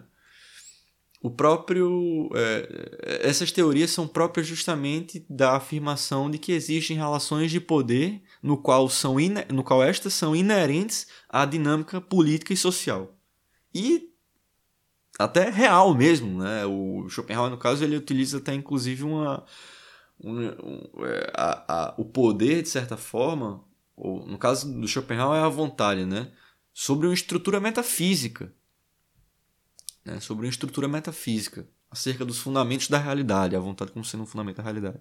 Mas enfim. Né? Então, portanto, o conceito de raça é produto de um processo de atribuição de significados que expressa o poder de grupos majoritários de construir sentidos que corroboram relações raciais hierárquicas. Continuando a sublinhar. Por ser uma construção cultural, a raça pertence ao mundo simbólico, expressando sentidos que são criados com um propósito específico de dominação. Isso significa que ela não possui significados fixos, mas adquire conotações específicas dentro de contextos culturais e históricos particulares. Né? Por esse motivo, o pertencimento a grupos raciais pode mudar ao longo do tempo dependendo dos interesses materiais de grupos dominantes. Assim, o processo de racialização de grupos humanos é um exercício de poder que proporciona os instrumentos para a dominação de certas populações, pois elas são criadas como diferentes e inferiores. 1.1 Racismo aversivo, racismo simbólico e racismo institucional. Veremos agora nesse, nesse, próximo, nesse próximo subtítulo, né, nesse subcapítulo, de certa forma, que existem diversos tipos de racismo, não existe apenas um racismo que atua e que opera e que é utilizado e que existe dentro da sociedade, né? Existem vários tipos, porque visto que o racismo é uma expressão de dominação racial, né? E que essa expressão de dominação, ela se ela usa, ela usa, ela se utiliza de estratagemas específicos para se perpetuar na sociedade ela vai possuir, consequentemente, um caráter dinâmico. Um caráter dinâmico. para conseguir se perpetuar dentro da sociedade. Consequentemente, o que eu quero dizer com caráter dinâmico é que ela vai possuir diversas formas de expressão. Né? E vamos ver alguns desse tipo. Então, assim, é, só um breve complemento em relação a essas diversas formas de expressão, que é justamente o que eu quero dizer que não é apenas aquilo que é chamado de old-fashioned racism. Racism. Que, o, que, é, o que isso significa, o old-fashioned racism? É aquele racista clássico, não é? Que olha na rua e fala que o negro tem que morrer, que tem que tocar fogo no negro, que não deveriam existir negros e tal. Esse é o old-fashioned racism, que é o racista clássico, é aquele que é, ataca, não é? Ativamente, conscientemente e expressamente é, negros, é? Sendo que existem várias outras formas de expressões de racismo, no qual não necessariamente precisa haver aquela intenção ativa e consciente de é, violentar ou de agredir pessoas de, de uma, da raça oposta. Né? Como, por exemplo, o racismo aversivo. Vamos ver agora o que significa racismo aversivo, racismo simbólico e racismo institucional. A importância da análise do caráter dinâmico, olha que coisa, utilizou a mesma palavra que eu acabei de utilizar, perfeito. A importância da análise do caráter dinâmico do racismo é ainda mais evidente quando examinamos a influência das mudanças culturais e políticas em suas diversas manifestações. Embora muitos atores sociais o classifiquem como um comportamento irracional de indivíduos específicos, os especialistas sobre o assunto mostram uma realidade muito diferente. Estereótipos racistas estão presentes nas mentes de praticamente todas as pessoas, sendo o elemento central da história social e psíquica das nações ocidentais. É muito importante a gente fazer um, um, um comentário em relação a isso, que quando ele fala, quando ele fala exatamente que é, estereótipos raciais estão presentes nas mentes de praticamente todas as pessoas, sendo elemento central da história social e psíquica das nações ocidentais, eu vou puxar aqui, nessa sublinhada que eu dei, uma seta e escrever o nome de uma obra que era nas opções de leitura do dia de hoje, chamada, escrito por um, por um filósofo e jurista é, formado na área da filosofia e na área do direito, chamado Silvio Almeida, que escreveu um livro chamado Racismo estrutural. Estrutural. Que é exatamente esse livro aqui. Esse livro. Racismo estrutural. Nesse livro, o Silvio Almeida ele argumenta né, a partir de fatos históricos, né, utilizando toda uma, uma, uma, argumentação muito bem fundamentada em teorias é, históricas filosóficas, sociológicas e antropológicas para afirmar que na realidade o racismo é algo que está presente em todos os indivíduos. Visto que desde que o mundo é mundo de certa forma, ou que, é, vamos lá, num, num, processo de 500 anos aí de colonização, né? por exemplo, no caso da, do Brasil, A hierarquização de raças esteve presente em todo esse período. Né? E, consequentemente, ela moldou uma espécie de imaginário coletivo, a maneira junguiana. Né? Ou seja, o racismo esteve presente na mente de todos de, da, de, uma, de, uma, de uma sociedade durante séculos. Né? Então, consequentemente, o racismo não é uma anormalidade. Muito pelo contrário. Muito pelo contrário, quer dizer. O racismo, na realidade, é uma normalidade. É uma normalidade. E é por isso que ele, ele dá o um nome de racismo estrutural.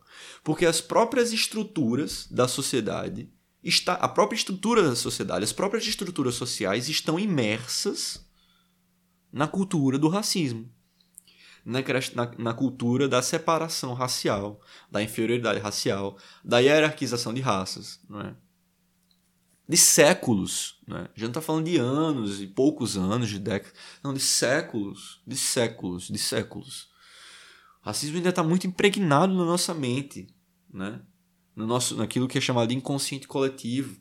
Quando a gente olha para certas figuras e já possui certas reações automáticas. Quando a gente vê um negro na rua e, por exemplo, é, atravessa a rua, é? automaticamente, sem nem pensar. Não é? Quando você. Enfim, eu estou dando exemplos de racismo aversivo, porque é justamente o racismo aversivo, como a gente vai ver, é o tipo de racismo que ele é o mais velado de todos. É o mais velado, é o mais velado, porque você vai ver realmente saindo da boca do, do indivíduo que ele não que ele não ele não, não é racista, não se considera racista, né? Mas quando ele tá num que ele acredita na igualdade racial, mas quando ele tá na fila do banco, sozinho, quando ele tá no banco sozinho e tem lá um, um, uma pessoa que é negra, ele vai sentir, ele vai pegar, na, ele vai pegar no bolso para sentir a carteira dele, para ver se a carteira dele tá lá, né? Então tá muito impregnado na nossa, na, no nosso inconsciente coletivo, na nossa estrutura psíquica, né? E é disso que o Silvio Almeida fala na sua obra Racismo Estrutural. Mas vamos lá, vamos continuar. Observamos cert certamente grandes mudanças na moralidade social em relação à expressão pública do racismo ao longo das últimas décadas em diversas democracias liberais. Sua utilização como elemento central de plataformas políticas tem sido condenada, atos abertamente racistas são reprovados pela moralidade pública no mundo atual. Veja bem o que ele está falando. No mundo atual, 2021, em sua maioria, um ato explicitamente racista é socialmente condenado. As pessoas veem aquilo como sendo uma coisa errada. E, e, ainda assim existem atos racistas, racistas que são explícitos e são abomináveis, não é? Mas esse e pessoas que fazem isso, mas a maioria que é que realizam esse tipo de atitude, mas a, hoje em dia, em termos de maioria, quando é sai na mídia, por exemplo, um caso bastante explícito, esse caso geralmente é repudiado, né? Socialmente. Contudo, porém, ele continua, isso não significa que as atitudes dos indivíduos tenham sido completamente transformadas. Nem que representações negativas sobre minorias raciais tenham desaparecido. Podemos identificar no que estamos chamando de racismo recreativo formas de operação similares àquelas presentes em outros tipos de racismo. Demonstraremos nos capítulos posteriores que a motivação psicológica por trás do racismo recreativo tem algumas características do que especialistas chamam de racismo aversivo, em inglês, aversive racism. Segundo psicólogos cognitivistas, os sentimentos conscientes e inconscientes que sustentam atitudes negativas em relação a negros são ancorados pelo funcionamento do psiquismo humano. Nós raciocinamos por um processo de percepção, classificação e generalização, elementos responsáveis pela criação de esquemas mentais a partir dos quais pessoas e situações são interpretadas. Mais do que meras construções cognitivas, eles possuem conteúdos formados por representações sociais dos diferentes grupos. Esse é um dos motivos pelos quais pessoas podem defender a igualdade formal entre todos os indivíduos, mas ainda assim serem influenciadas por sentimentos, por sentimentos que as motivam a se relacionarem preferencialmente com pessoas que fazem parte do mesmo grupo racial. É aquilo que eu estava falando, né? Pode até sair da boca do cara que ele fala assim: olha, eu sou a favor da igualdade racial, né? Inclusive, é muito comum, inclusive, que saia que, essa, que o racista aversivo ele possua é, esse, esse discurso de que não. de que é, ainda vai além, né? Ele diz que não existem raças, de que existe a raça humana, né? É, esse, esse é um clássico, e não, tô dando opinião minha, não, tá? Eu tô realmente. E, o, o, a afirmação de que é um clássico do racista aversivo dizer que não existem raças, mas sim uma raça humana. Isso está presente em um livro chamado Enciclopédia sobre o Racismo. É uma enciclopédia em inglês. Que depois eu posso até, caso alguém se interesse e esteja vendo isso aqui agora, pode mandar uma mensagem para mim que eu mando o arquivo né, por e-mail. A enciclopédia apenas sobre o racismo. E lá está presente com a parte de racismo, racismo aversivo Neste, nesta obra, nessa enciclopédia, quando ele fala de racismo aversivo, ele fala exatamente isso. Que é muito comum que o discurso de que não existem raças, mas que sim existe apenas uma raça humana, é muito comum para aqueles que se dizem racistas aversivos. Mas é aquilo, ele tem esse discurso, mas quando está no banco, ele pega na carteira. Quando ele está na rua, ele atravessa a rua. Quando ele é um empregador, ele e ele vai, por exemplo, empregar, contratar alguém para sua empresa, para um cargo de confiança, se um dos, dos das pessoas que estão ali, dos pretendentes ao cargo, é uma pessoa negra, ele vai sentir é, menos facilidade em confiar nessa pessoa. Né? E ele nem percebe isso. É algo inconsciente. É algo inconsciente. O racismo aversivo, desculpa, esse é um dos motivos pelos quais pessoas podem defender igualdade formal entre todos os indivíduos, mas ainda assim serem influenciadas por sentimentos que as motivam e a se relacionarem preferencialmente com pessoas que fazem parte do mesmo grupo racial. O racismo aversivo ocorre principalmente pela expressão de preconceitos sutis, mas persistentes, que indicam o desprazer na interação social com negros, motivo pelo qual pessoas brancas tentam evitar contato com eles ou os tratam com o devido distanciamento social. Olá, vamos sublinhar. O racismo, recria... o racismo aversivo ocorre principalmente pela expressão de preconceitos sutis, porém persistentes, que indicam o desprazer na interação social com negros, motivo pelo qual pessoas brancas tentam evitar contato com eles, com os negros, ou os tratam com devido distanciamento social. Os racistas aversivos tratam minorias raciais de maneira cordial, mas essa interação não tem um caráter espontâneo, sendo meramente circunstancial. Como é o caso de pessoas abertamente racistas, o comportamento desses indivíduos também decorre de um sentimento de superioridade em relação a minorias raciais, embora ele não seja necessariamente um ponto de partida para suas interações sociais e posições políticas. Eles podem não discriminar pessoas a partir dessa convicção, mas possivelmente não contestarão processos raciais responsáveis pela opressão racial. A atuação deles se limitará na maior parte, na maior parte, do tempo à defesa do tratamento igualitário entre todos, Certos autores afirmam ainda que a tendência a evitar contato com negros também tem um caráter estratégico. Ela parte do interesse deles em não serem vistos como racistas.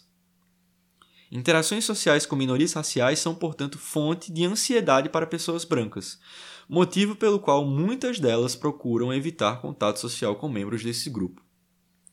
Mas, embora convivam quase exclusivamente com pessoas do mesmo grupo racial, esses indivíduos rejeitam enfaticamente a sugestão de que sejam racistas em função da sua crença em ideais igualitários, o que efetivamente pode concorrer às suas convicções.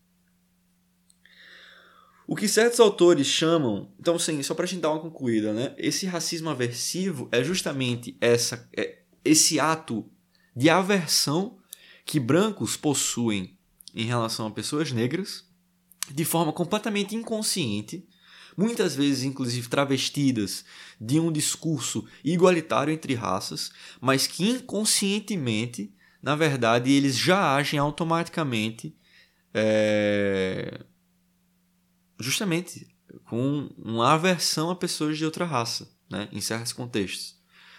Então, uma coisa que. Um, uma área da psicologia que é bastante utilizada como argumento, como base, como fundamento dessa teoria racial é justamente a psicologia cognitiva. Porque a psicologia cognitiva ela argumenta justamente na construção de conceitos e representações quase que instintivas da nossa psique. Né?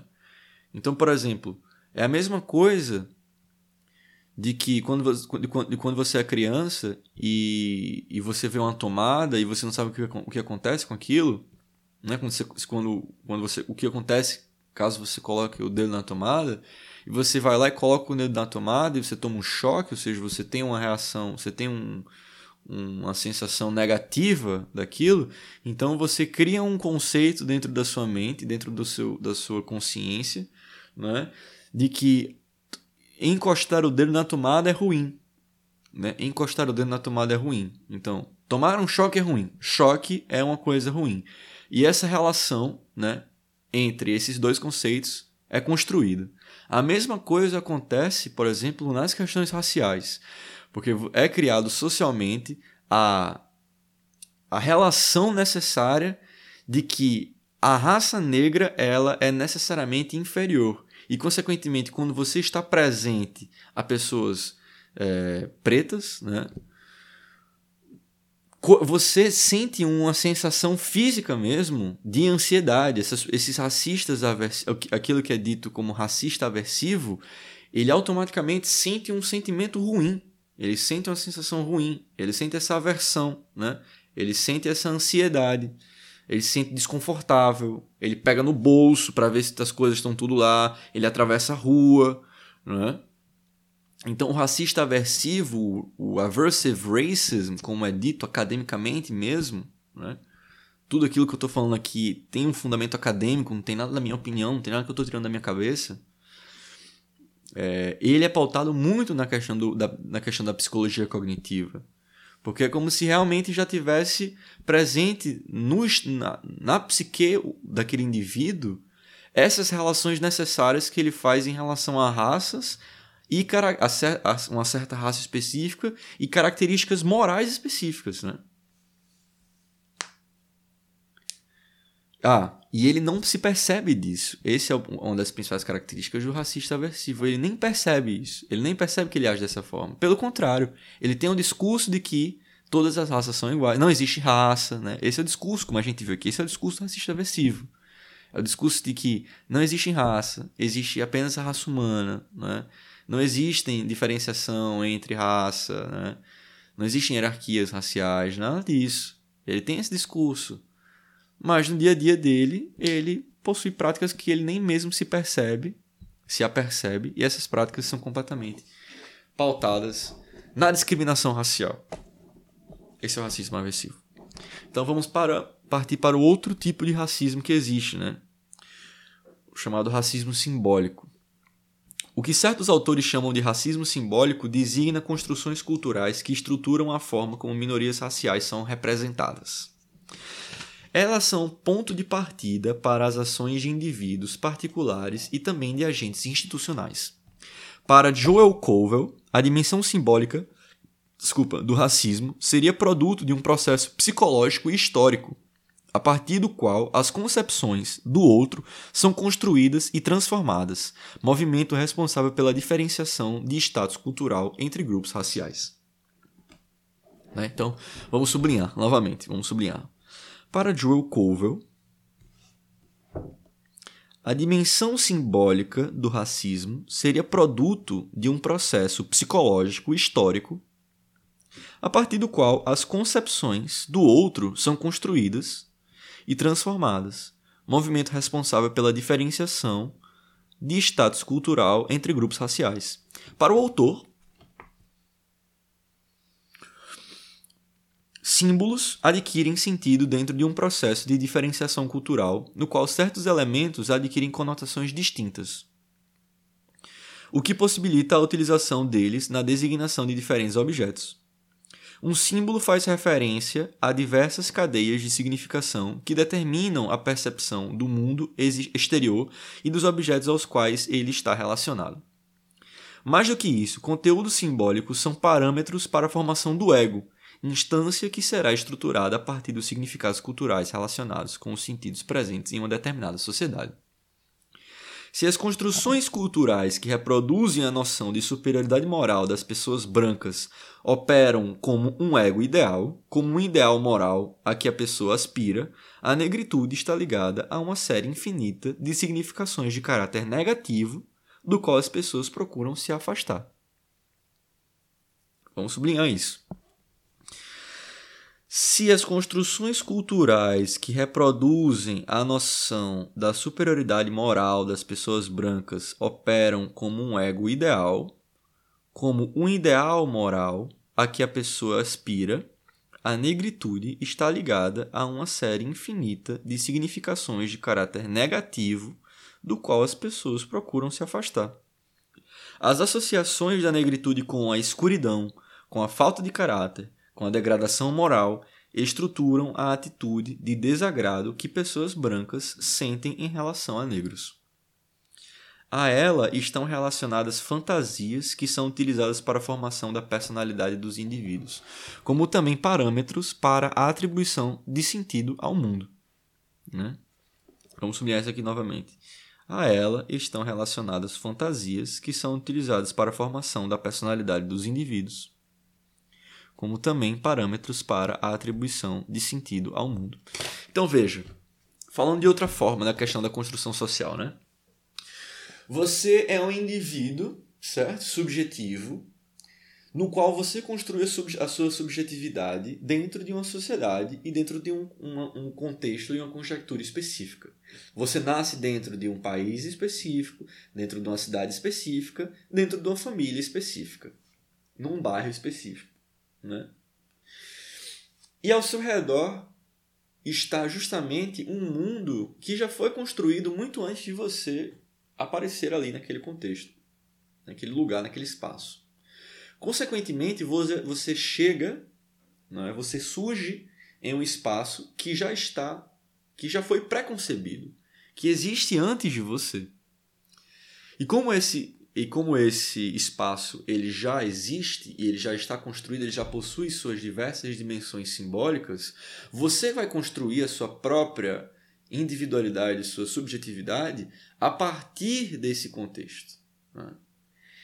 E quando você analisa esse contexto e percebe que, na realidade, esse contexto, esse espaço, esse tempo histórico está imerso a uma série de é, símbolos ou uma série de dimensões simbólicas no qual a inferioridade racial é a que reina, consequentemente você estará, você será afetado por essa condição né? social, por esse contexto social. Né? De que forma? Aquilo que a gente está lendo no livro. Piadas, né? em filmes, livros, em músicas, né? em cartazes, em promoções. A própria história é um outro elemento que, que perpetua bastante é, a questão do racismo. Né? Então, você constrói a sua dimensão subjetiva e simbólica a partir de símbolos que já existem. Né? E esses símbolos possuem uma direção muito específica. Né? Uma direção muito específica. Que é a da questão da inferioridade racial. Né? A presença hegemônica de pessoas brancas nas produções culturais molda a percepção do valor social dos grupos minoritários a partir dos traços dos membros desse grupo. Além dos conceitos de racismo aversivo e racismo simbólico, outra forma de racismo tem importância considerável para a análise do projeto racial, que chamamos de racismo recreativo. O conceito de racismo institucional designa práticas institucionais que podem ou não levar necessariamente a raça em consideração mas que mesmo assim afetam certos grupos raciais de forma negativa. Segundo os autores que elaboraram essa teoria, as ações discriminatórias de pessoas brancas contra negros podem ser classificadas como uma forma de racismo aberto e individual, porque ocorrem nas relações interpessoais e estão baseadas em estereótipos negativos em relação a minorias raciais. Ou seja, o que, ele, que, ele, nossa, o que ele acabou de afirmar? O racismo aberto individual parte de indivíduo para indivíduo. Certo? Isso vai fazer sentido agora que ele vai introduzir o conceito de racismo institucional. Essas ações acarretam perdas de oportunidades para suas vítimas porque elas deixam de ter acesso a oportunidades, a oportunidades educacionais ou profissionais. Atos praticados por representantes de instituições públicas e privadas contra minorias raciais que prejudicam o estado social dos membros desses grupos expressam o racismo institucional. Então, vou falar e vou sublinhar. Enquanto que o racismo aberto ele atua de indivíduo para indivíduo, né, de pessoa individual para pessoa individual, o racismo institucional ele parte de uma instituição pública ou privada, uma empresa, por exemplo, né, ou uma instituição, religião, né? é uma instituição, é, a educação é uma instituição, a polícia é uma instituição. Né? Então, quando estas instituições elas possuem práticas recorrentes de inferioridade racial ou que prejudicam o status de certos grupos raciais, essas é, essa é uma marca clássica daquilo que é chamado racismo institucional. Né? Repetindo, para sublinhar. Atos praticados por representantes de instituições públicas e privadas contra minorias raciais que prejudicam o estado social dos membros desses grupos expressam racismo institucional. Ele pode assumir a forma de discriminação direta ou então fazer parte da operação de instituições cujas ações não são necessariamente dirigidas a minorias raciais. Enquanto o racismo individual pode ser explícito, o segundo tipo não tem um caráter necessariamente intencional. O racismo institucional torna-se parte do funcionamento normal de instituições públicas e privadas que não levam em consideração o impacto de suas decisões ou de suas omissões na vida dos diferentes grupos raciais. Ele também ocorre quando elas implementam medidas que excluem grupos raciais de benefícios sociais. Como essas práticas discriminalizatórias, discriminatórias fazem parte da operação normal destas organizações, elas não são analisadas da mesma forma que atos individuais de racismo. O racismo institucional pode assumir quatro formas. Ele pode ocorrer quando pessoas não têm acesso aos serviços de uma instituição. Oh, isso é interessante. Quando os serviços são oferecidos de forma discriminatória, quando as pessoas não conseguem ter acesso a postos de trabalho na instituição, ou quando as chances de ascensão profissional dentro dela são diminuídas por causa da raça. Né? Então vamos sublinhar e repetir. O racismo institucional pode assumir quatro formas. Ele pode ocorrer quando pessoas não têm acesso aos serviços de uma instituição, quando os serviços. Desculpa, vou repetir. Ele pode ocorrer quando pessoas não têm acesso aos serviços de uma instituição, quando os serviços são oferecidos de forma discriminatória, quando as pessoas não conseguem ter acesso a postos de trabalho na instituição ou quando as chances de ascensão profissional dentro dela são diminuídas por causa da raça. Essas são as quatro formas de haver um racismo institucional. Esse tipo de prática discriminatória encontra sua sustentação na presença de atitudes culturais racistas, que permeiam as normas que regulam instituições públicas e privadas, e também na mentalidade daqueles que atuam de forma racista quando as representam. Por exemplo, que é uma forma, de, uma forma bem, bem clássica de racismo institucional do tipo que é, pessoas não conseguem ter acesso a postos de trabalho por conta da questão da raça. Imagina que você tem uma empresa de modelo, de modelagem, né, que você contrata mulheres para, para modelarem para sua marca de roupa. E nessa marca, né, e nessa empresa você só permite que mulheres brancas, né, com um estereótipo bastante europeu, é, elas estejam ali presentes e você não contrata absolutamente nenhuma mulher negra ou nenhuma pessoa negra, né? Vamos colocar, não vamos atribuir gênero a essa questão da, da empresa de moda, né? Uma pessoa negra. Isso é uma forma de racismo institucional. Você não permite que uma pessoa ela é, adentre dentro do meio profissional por conta de, uma, por conta de sua raça, né? Então essa é uma expressão clássica do racismo institucional. E isso acontece várias vezes. Várias empresas elas têm principalmente na, na questão da estética, elas fazem essa correlação né, de que o estereótipo branco europeu é o sinônimo máximo de beleza e, consequentemente, elas possuem mais dificuldade em, em, em contratar pessoas negras para esse, esses tipos de cargo. Né? Racismo institucional. Né?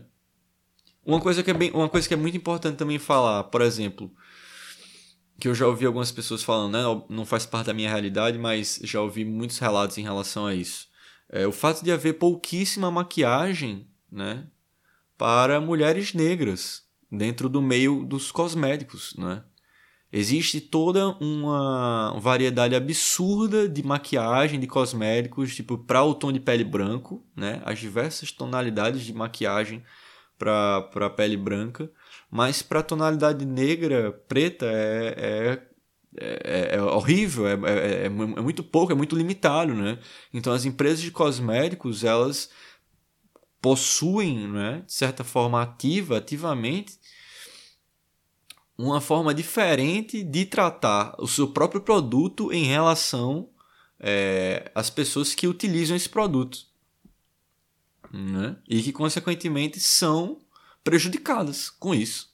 Porque você vai numa loja de cosmético, numa farmácia, sei lá, onde é que se compra a maquiagem na maior parte das vezes.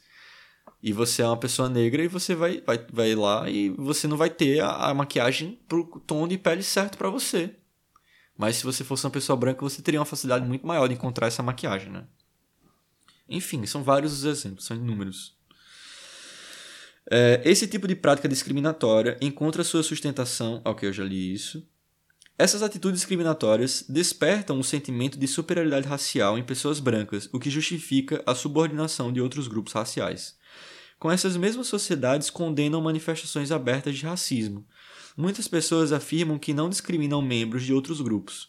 Mas, mesmo coordenando práticas racistas, esses indivíduos dão suporte a instituições que perpetuam a discriminação racial.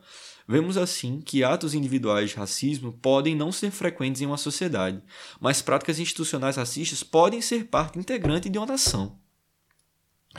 Grupos, grupos raciais minoritários podem ter direitos iguais aos grupos raciais dominantes, Porém, isso não significa que eles terão acesso a condições materiais necessárias para o gozo deles em função do tratamento discriminatório que podem sofrer dentro e por meio de muitas instituições que são controladas por pessoas brancas.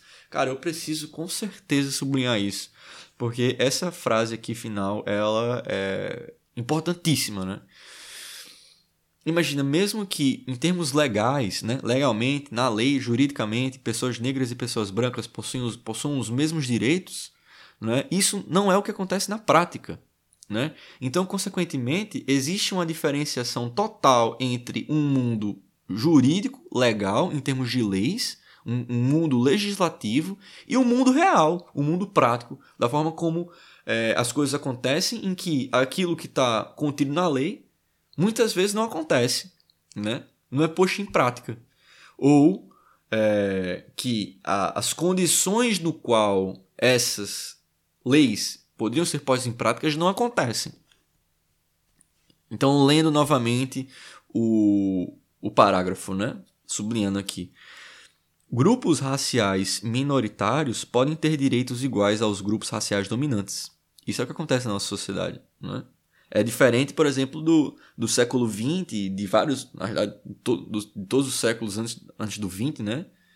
De quando a, o racismo era de, de fato algo institucionalizado e legalizado, né? De que existiam realmente leis que eram pautadas, eram construídas utilizando como base a discriminação racial, a inferioridade racial, né? Ou seja, negros não poderiam frequentar certos lugares, certos não poderiam um negro tinha que ceder o lugar no autocarro para um branco, é, até a própria escravidão, obviamente, como não pode ser deixado esquecido, não pode ser esquecido, né?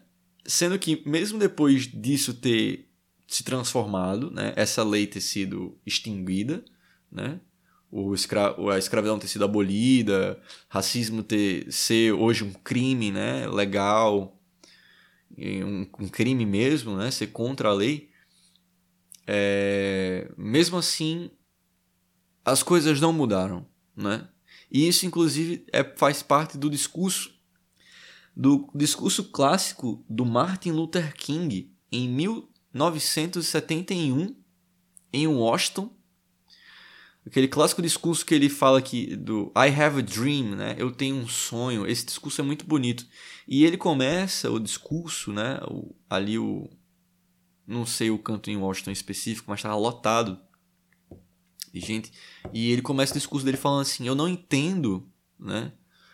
Como é, o racismo já foi é, a escravidão e o racismo, a escravidão foi abolida e o racismo foi criminalizado há 100 anos, fazia literalmente 100 anos naquele dia, em 1971, fazia 100 anos que a escravidão tinha sido abolida nos Estados Unidos e que o racismo tinha não sei se o racismo tinha virado crime, mas a escravidão já tinha sido abolida, fazia 100 anos, né? E ele se questionava justamente que mesmo após 100 anos a escravidão ter sido abolida, as divisões entre raças, a hierarquização entre raças e o preconceito racial ainda estava extremamente presente na sociedade americana, né, estadunidense. Ele começa se questionando isso. Por que, que mesmo depois de 100 anos dessa porra ter acabado, ainda assim existe preconceito racial? De forma gritante, né? Então, grupos raciais minoritários podem ter direitos iguais aos grupos raciais dominantes. Porém, contudo, todavia, porém, isso não significa que eles terão acesso a condições materiais necessárias para o gozo deles em função do tratamento discriminatório que podem sofrer dentro e por meio de muitas instituições que são controladas por pessoas brancas. 1.2 O conceito de microagressões. O racismo recreativo difere de outras expressões desse sistema de dominação por outro motivo importante. Deixa eu só ver aqui que horas são. É, para eu ver aqui uma coisa.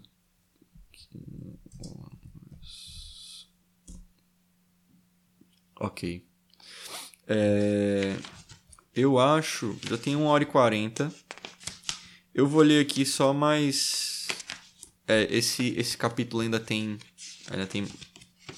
Ok, ainda tem algumas. Eu vou, te, vou tentar terminar esse cap, ler, de ler esse capítulo. Ok, pessoal? Faltam. Uma, duas, três, quatro, cinco, seis, sete. Sete páginas. Só vou precisar mandar uma mensagem aqui.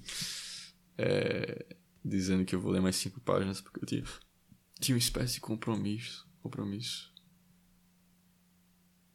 Ah, ok. Ok, ok, ok. Beleza. Tá bom. É, vou terminar aqui esse capítulo e, e é isso. Ok. A gente já tá em 1 hora e 45 de leitura, isso é muito bom. Vamos lá. O conceito de microagressões. O racismo recreativo difere de outras expressões desse sistema de dominação por outro motivo importante. Vivemos em um mundo no qual manifestações abertas de intolerância racial são legal e moralmente condenadas. Isso significa que demonstrações explícitas de ódio e desprezo racial não são toleradas e atos dessa natureza podem ser objeto de condenação criminal. Isso é a realidade que vivemos hoje em dia. Muitos pensariam que isso seria evidência de uma mudança nos padrões da, moda, da moralidade pública.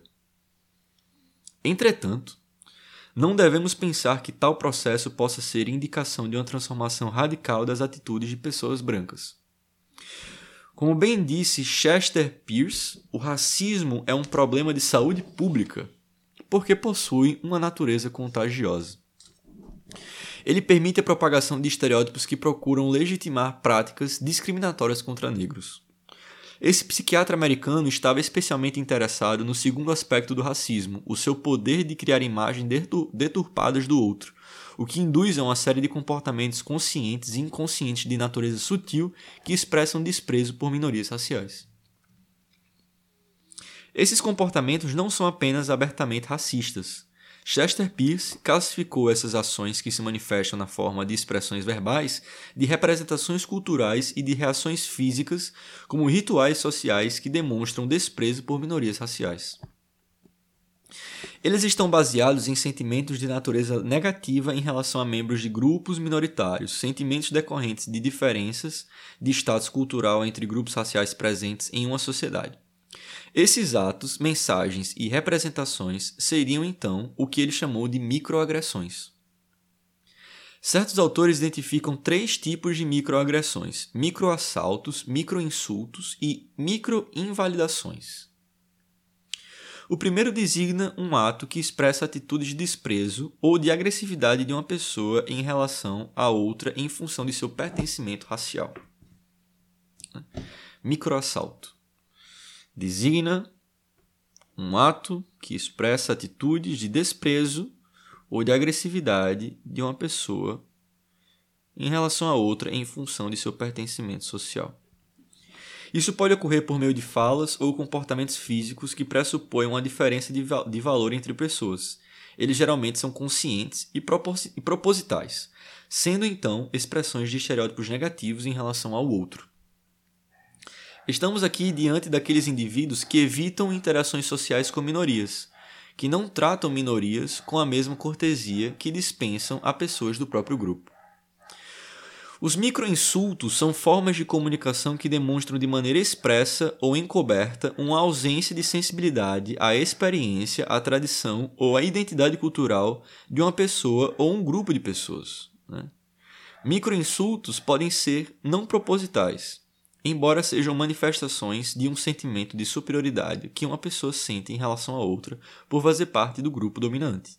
Então, microinsultos decorrem de valorações culturais que atribuem importância distinta a grupos sociais e suas vivências de opressão ou das tradições culturais. Né? Então, assim, a impressão que eu estou tendo aqui agora. Deixa eu só terminar aqui o, o, que ele fala de micro, micro.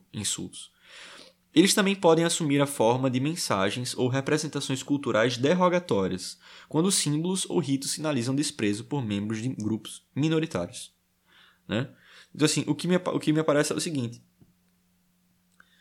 É, os microassaltos são em relação ao ato, a atitude de desprezo ou de agressividade de uma pessoa em relação a outra, em função do seu pertencimento social. Né? Então é aquilo do indivíduo para com o outro indivíduo, um contra um. Né? No caso dos microinsultos, na verdade o que acontece é, é justamente a manifestação de um sentimento de superioridade que uma pessoa sente em relação a outra por fazer parte do grupo dominante. Né? Então, os micro, os microinsultos decorrem da, de valorações culturais que atribuem importância distinta a grupos sociais e suas vivências de opressão ou das tradições culturais. Então, encontro microassaltos são em relação a indivíduo a indivíduo, os, os microinsultos são em relação a grupos sociais. Né? Coletivos. O terceiro tipo, as microinvalidações, ocorre quando os sujeitos deixam de atribuir relevância às experiências, aos pensamentos e aos interesses de membro específico de uma maioria, de uma minoria, desculpa. O terceiro tipo, as microinvalidações, ocorre quando os sujeitos deixam de atribuir relevância às experiências, aos pensamentos e aos interesses de um membro específico de uma minoria. Por exemplo, o indivíduo atribui valor a pessoas de sua própria raça quando falam sobre situações de estresse emocional, mas deixa de fazer o mesmo quando minorias afirmam que sofrem mentalmente em função de tratamentos discriminatórios. Parte-se do pressuposto de que a experiência da pessoa tem natureza diferente da que ela percebe, o que acontece, por exemplo, quando homossexuais contam casos de discriminação a desconsideração da seriedade do relato desses indivíduos tem sido frequentemente utilizada como estratégia para negar a relevância da homofobia. Ok. É, ou seja, é, a invalidação é você invalidar a experiência de um, do indivíduo, de um indivíduo que pertence a um grupo de minoria específico. Né? Você invalida a experiência. Né? Quando o sujeito os sujeitos deixam de atribuir relevância às experiências, aos pensamentos e aos interesses de um membro específico da minoria. O terceiro tipo, as microinvalidações, ocorrem quando o sujeito deixa de atribuir relevância às experiências, aos pensamentos e aos interesses de um membro específico de uma minoria. 1.3. A branquitude como significante cultural. Só ver de novo. É... Vimos neste capítulo a branquitude como significante cultural, né? O próximo capítulo agora. Vimos nesse capítulo que a raça deve ser pensada como uma construção social, porque ela estrutura, porque ela estrutura relações de poder. Ela determina qual é o lugar que um indivíduo pode ocupar dentro de várias hierarquias presentes em uma comunidade política, sendo um produto de processos que fabricam sentidos, a racialização dos indivíduos cria diferentes tipos de identidade que terão diferentes valores que terão diferentes valores em uma sociedade. Se a racialização de pessoas de origem africana como negras designam um lugar de subordinação, a racialização de pessoas de origem europeia como brancas indica uma forma de identidade que goza de status privilegiado. Então, um aspecto central dessa discussão é o seguinte: a associação da negritude com elementos negativos e a associação da branquitude com elementos positivos permite que, os, que as pessoas brancas sejam representadas como sujeitos superiores e também os únicos capazes de atuar de forma competente na esfera pública.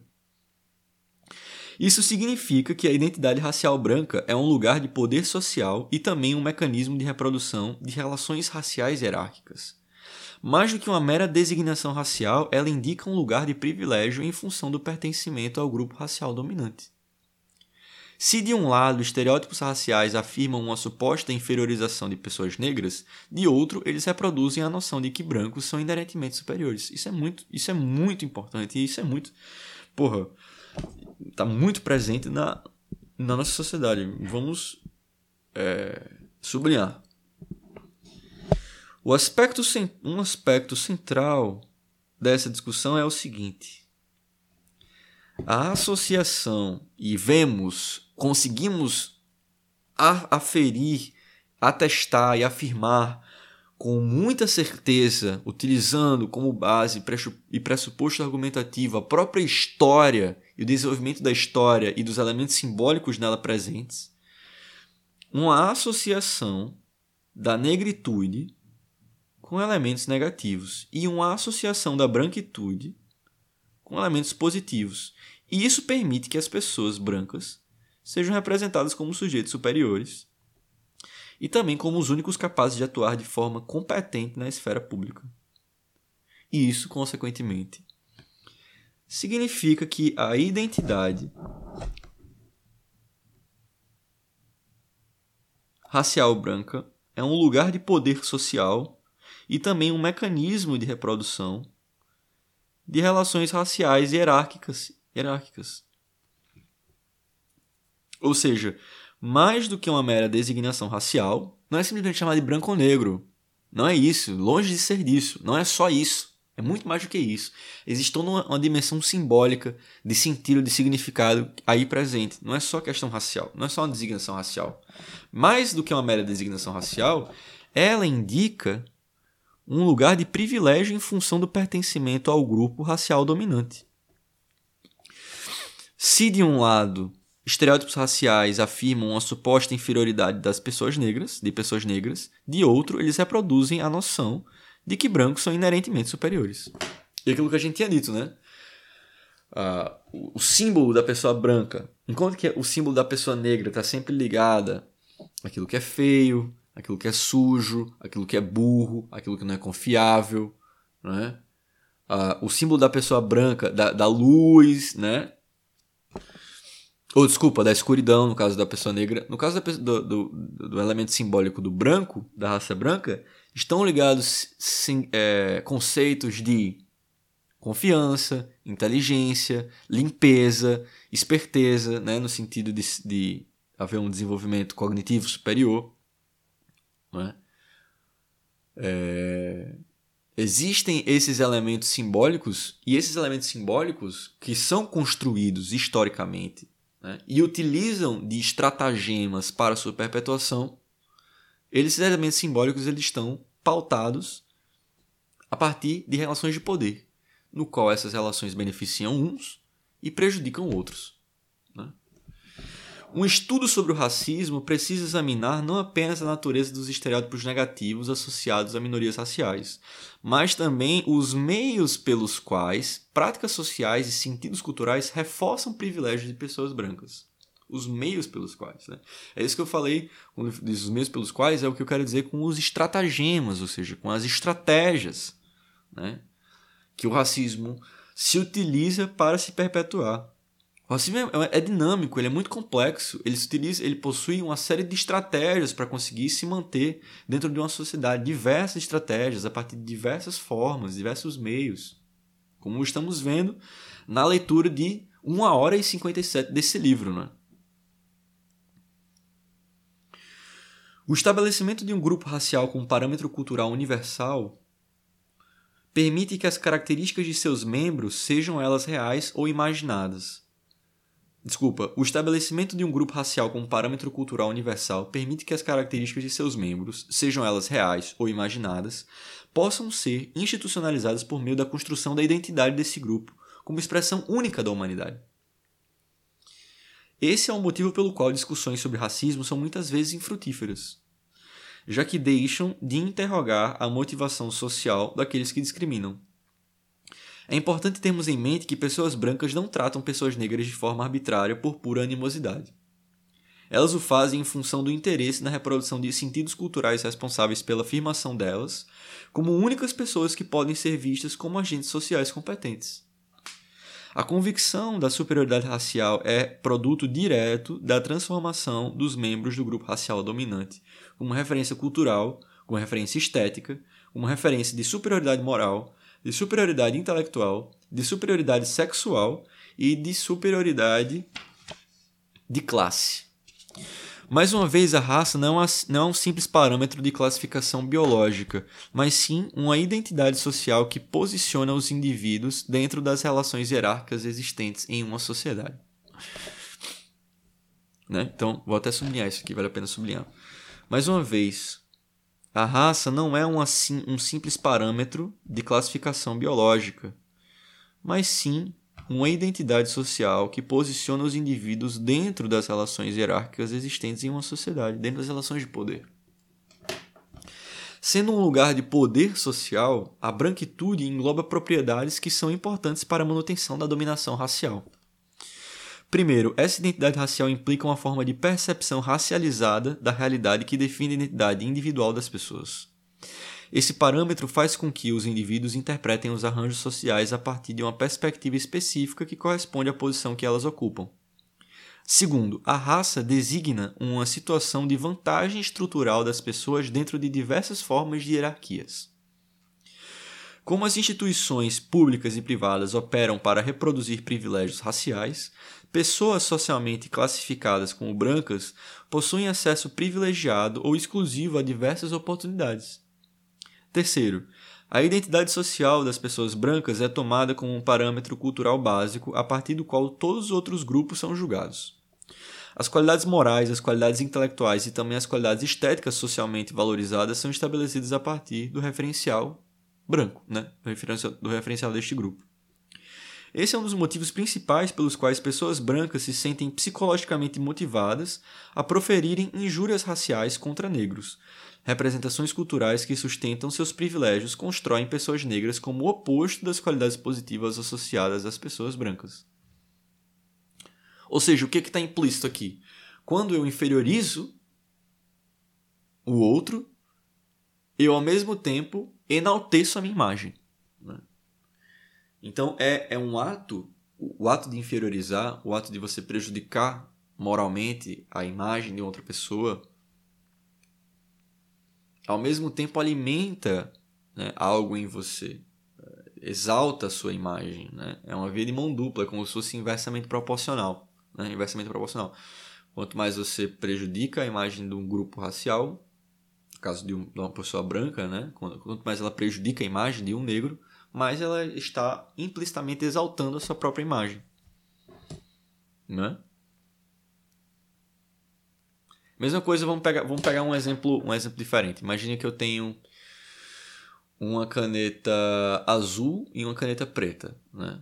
Eu tenho uma caneta azul e a outra pessoa tem uma caneta preta. E eu começo a, a é, elaborar uma série de xingamentos é, em relação a essa pessoa que tem a caneta preta. Nossa, essa sua caneta preta, é essa sua caneta preta é uma merda, essa sua caneta preta é, é horrível, não serve para escrever, não serve para nada, não funciona direito, essa sua caneta preta, porra, ela é inútil tal. E eu tô com a caneta azul, né? Então, assim, partindo de um princípio, um princípio lógico, se eu tô criticando a sua caneta preta, é porque a minha talvez seja melhor, né? Então, mais ou menos dessa forma, né? É, de uma forma muito mais complexa, claro, né? Racismo não, não são canetas, pessoas não são canetas, mas é um pouco mais ou menos a partir dessa lógica.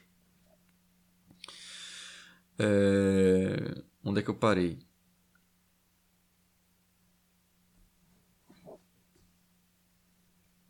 Ok, terceiro, né, as qualidades morais, tal, esse é um dos benefícios, blá, blá, blá. É, sustentou o oposto. Isso significa que a identidade racial que estamos chamando de branquitude não se confunde com uma categoria biológica, porque está relacionada aos interesses materiais das pessoas brancas. Vemos também que a branquitude está associada à violência porque ela motiva membros do grupo racial dominante a propagarem estereótipos que reproduzem a ideia de uma inferioridade essencial de pessoas negras. A branquitude surge então como uma propriedade estrutural das práticas sociais, porque determina o funcionamento das instituições e também das representações culturais, colocando certos grupos raciais em situação de privilégio e outros em condições de subordinação. Como aponta Richard Dyer, representações culturais têm papel central nas relações raciais. A forma como grupos humanos são retratados determina o valor que eles possuem, indicando assim o status cultural e também o status material deles. Como é óbvio. Então, vamos é, sublinhar. Como aponta Richard Dyer, representações culturais têm papel central nas relações raciais. A forma como grupos humanos são retratados determina o valor que eles possuem, indicando assim o status cultural e também o status material deles. Essa forma de representação indicará, por exemplo, a possibilidade de acesso a oportunidades profissionais, as maneiras como as pessoas serão tratadas nas interações sociais, as chances de acesso a parceiros sexuais, o tratamento que elas receberão de agentes públicos e privados, etc. Ser classificado como branco significa que esse indivíduo não pertence a um grupo racial porque apenas minorias raciais possuem raça. Pessoas brancas são apenas seres humanos. Por não serem socialmente marcados, pessoas brancas se percebem apenas como indivíduos. O lugar racial no qual, no qual são inseridas permite que seus privilégios sociais sejam inteiramente invisíveis, porque eles não são interrogados. Os negros são o tempo todo reconhecidos como membros de um grupo racial. Brancos são apenas pessoas. Né? Essa frase é muito, muito foda, né? Ela é muito foda essa frase. O lugar racial no qual são inseridas permite que seus privilégios sociais sejam inteiramente invisíveis, porque eles não são interrogados. Se negros são o tempo todo, se negros são o tempo inteiro reconhecidos como membros de um grupo racial, brancos são apenas pessoas. Né? Assim, a branquitude aparece como uma identidade racial socialmente invisível, porque por, por um lado, por um lado, e também altamente visível por outro. Se ser branco significa ter acesso a uma série de privilégios que são mascarados pelo discurso da meritocracia, ser branco também é uma forma de grande visibilidade quando analisamos a presença quase exclusiva de certos grupos raciais em produções culturais. 1.4 A psicologia social dos estereótipos e dos estigmas. Não podemos discutir o tema do racismo recreativo sem uma análise, mesmo que breve, da psicologia social dos estereótipos. Vimos anteriormente que o pensamento humano opera por um processo de percepção, categorização e generalização, o que permite a formação de esquemas mentais a partir dos quais as pessoas compreendem a si mesmas e também o mundo. Isso é muito importante, vamos repetir.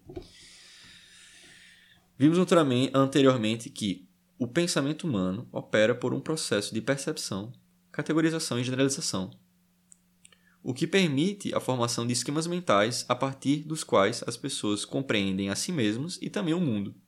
E, consequentemente, agora um, um, um, um complemento meu, constroem sentido para o mundo. Né? Constrói sentido para as coisas. Mas esses sentidos não são necessariamente neutros. Na verdade, nunca são neutros pois são produto de valores culturais desenvolvidos em uma realidade marcada por vários tipos de hierarquias. Né? Mas esses sentidos não são necessariamente neutros, nunca são neutros, pois são produto de valores culturais desenvolvidos em uma realidade marcada por vários tipos de hierarquias. Desculpa, o caráter desigual dessas relações está associado ao fato de que elas estão permeadas por relações assimétricas de poder. Né? Elas estão permeadas por relações assimétricas de poder. As falsas generalizações sobre membros de grupos minoritários permitem que a marginalização deles seja mantida, uma vez que são vistos como pessoas que não possuem características necessárias para atuarem na esfera pública de forma competente. Esse processo tem importância central para a manutenção dos vários privilégios dos membros do grupo racial dominante, razão pela qual eles estão empenhados em reproduzir falsas generalizações sobre minorias. Portanto, estereótipos não são meras percepções inadequadas sobre certos grupos de indivíduos. Eles possuem uma dimensão claramente política, pois são meios de legitimação de arranjos sociais excludentes. Como tem sido afirmado, estereótipos são falsas generalizações sobre membros de determinados segmentos sociais. Eles podem descrever o comportamento de algum deles, de alguns deles, mas certamente não de todos. Os indivíduos podem ter traços comuns com outras pessoas, o que os torna membros de certo grupo, mas há entre eles uma variedade significativa, fator que torna essas generalizações problemáticas. Assim, um estereótipo pode ser visto como um pre uma presunção incorreta. Né? O estereótipo pode ser visto como uma presunção incorreta, porque ele não pode abarcar todos os indivíduos de um grupo social. É possível que muitas pessoas de origem asiática sejam boas em matemática, mas elas têm interesses muito diversos, o que torna tal representação incapaz de determinar as inclinações profissionais de todos esses indivíduos.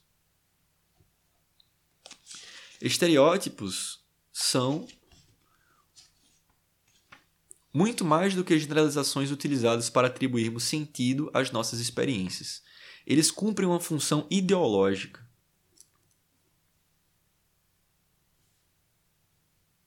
Porque permitem a reprodução de relações assimétricas de poder existentes em uma sociedade. Deixa eu só colocar aqui meu celular para carregar, só um minuto. A gente já tá quase acabando o capítulo. Faltam. O capítulo tá muito bom, inclusive. Tô gostando muito de ler. Faltam duas páginas. Olha, lemos 61 páginas né, em 2 horas e 10 minutos.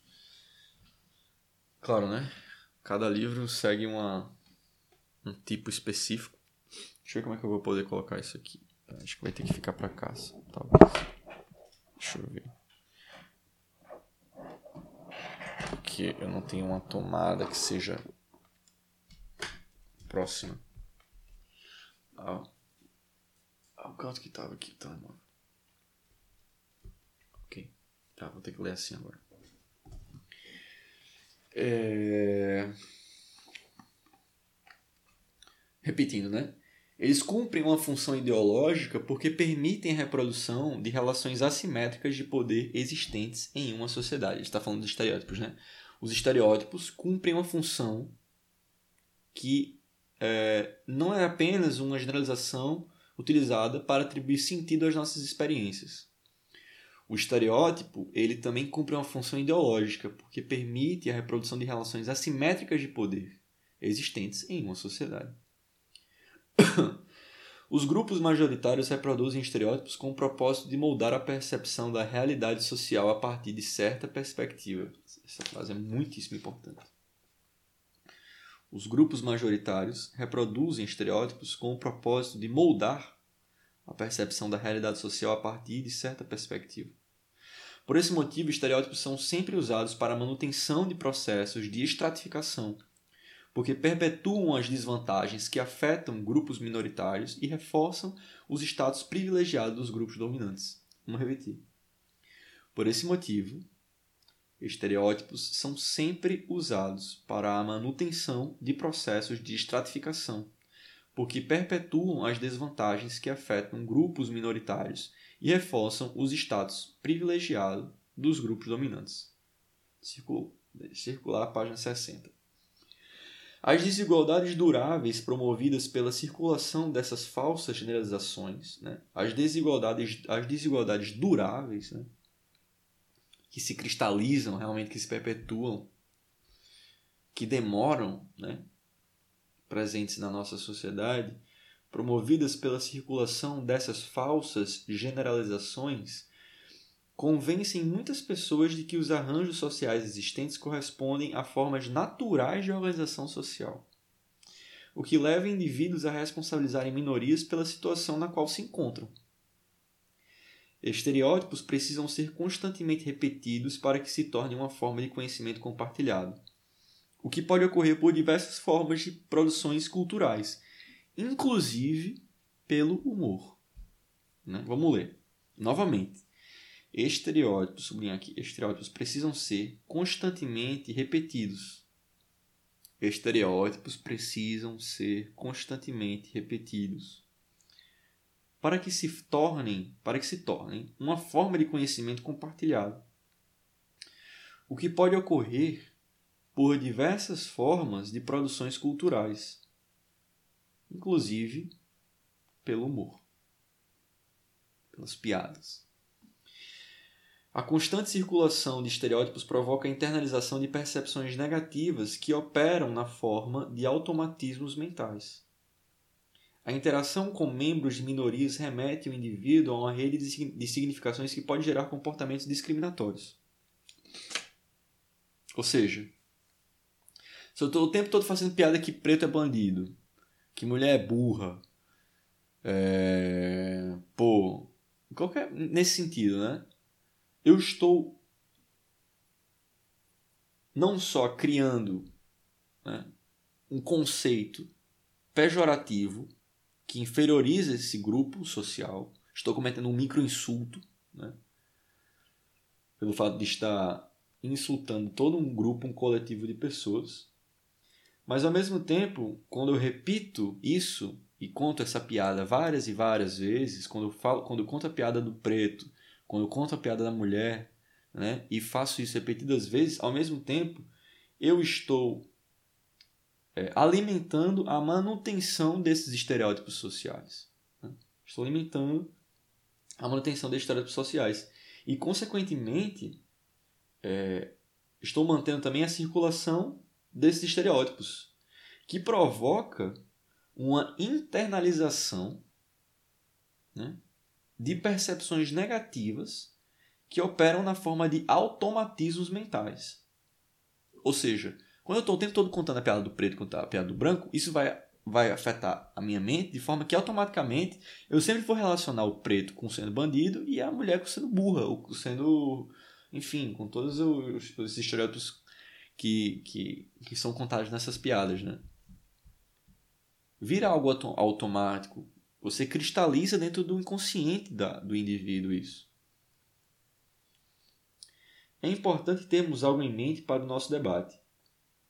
Os estereótipos possuem uma dimensão descritiva e uma dimensão prescritiva.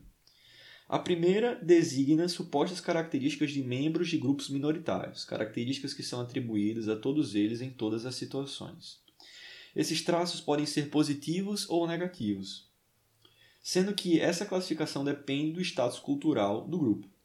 Pessoas de ascendência africana são representadas como menos inteligentes, uma generalização que tem o objetivo específico de legitimar práticas discriminatórias direcionadas a esse grupo nos espaços acadêmicos e profissionais.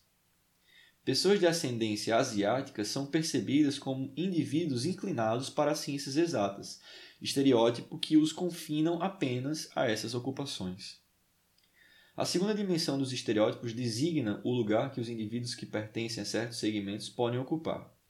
O valor diferenciado dele serve, serve para justificar as funções que podem desempenhar. Uma vez que homens brancos são vistos como os mais inteligentes, eles não encontram obstáculos quando concorrem a posições de gerência. O mesmo não ocorre com mulheres, porque são percebidas como pessoas que não possuem capacidade de comando. Por esse motivo, elas devem estar em posições subordinadas. Vemos então que essas duas dimensões dos estereótipos sustentam a dinâmica de diferenças de status cultural e status material entre negros e brancos. Se as produções culturais refletem a ideia de que brancos podem desempenhar quaisquer lugares, elas também afirmam que negros só podem estar em lugares específicos. Veremos adiante que a presença de negros em posições de poder e prestígio causa reações racistas imediatas, já que contraria a ideia de que brancos sempre devem estar em uma posição social privilegiada. O avanço de pessoas negras opera como uma ameaça subjetiva a muitas pessoas brancas, o que pode ser explicado pela dialética das dimensões aqui descritas. A lógica dos estereótipos está diretamente ligada à lógica dos estigmas. Os estudiosos do tema afirmam que um estigma é uma característica a partir da qual uma pessoa ou um grupo de pessoas sofre desvantagens sistemáticas. Olha só. Afir, os, estudio, os estudiosos do tema afirmam que um estigma é uma característica a partir da qual uma pessoa ou um grupo de pessoas sofre desvantagens sistemáticas. Né? Então, enquanto que um estereótipo pode ser positivo ou negativo e parte necessariamente de uma, de uma generalização apressada, os estigmas necessariamente partem do pressuposto de uma característica. É, afirmam que um estigma é uma característica a partir da qual uma pessoa ou um grupo de pessoas sofre desvantagens sistemáticas. Assim, esse termo descreve um processo a partir do qual sentidos negativos são atribuídos a pessoas que possuem características socialmente desprezadas. Estigmas são responsáveis pela construção de identidades sociais culturalmente desprezadas porque designam pessoas supostamente diferentes ou inferiores. Estigmas são responsáveis pela construção de identidades sociais culturalmente desprezadas porque designam pessoas supostamente diferentes ou inferiores. Sobre essa lógica, traços como raça ou sexualidade são marcas que indicam disposições naturais negativas, sendo que elas se tornam parâmetros a partir dos quais as pessoas passam a atuar para discriminar as pessoas. Eu tomar um gole d'água.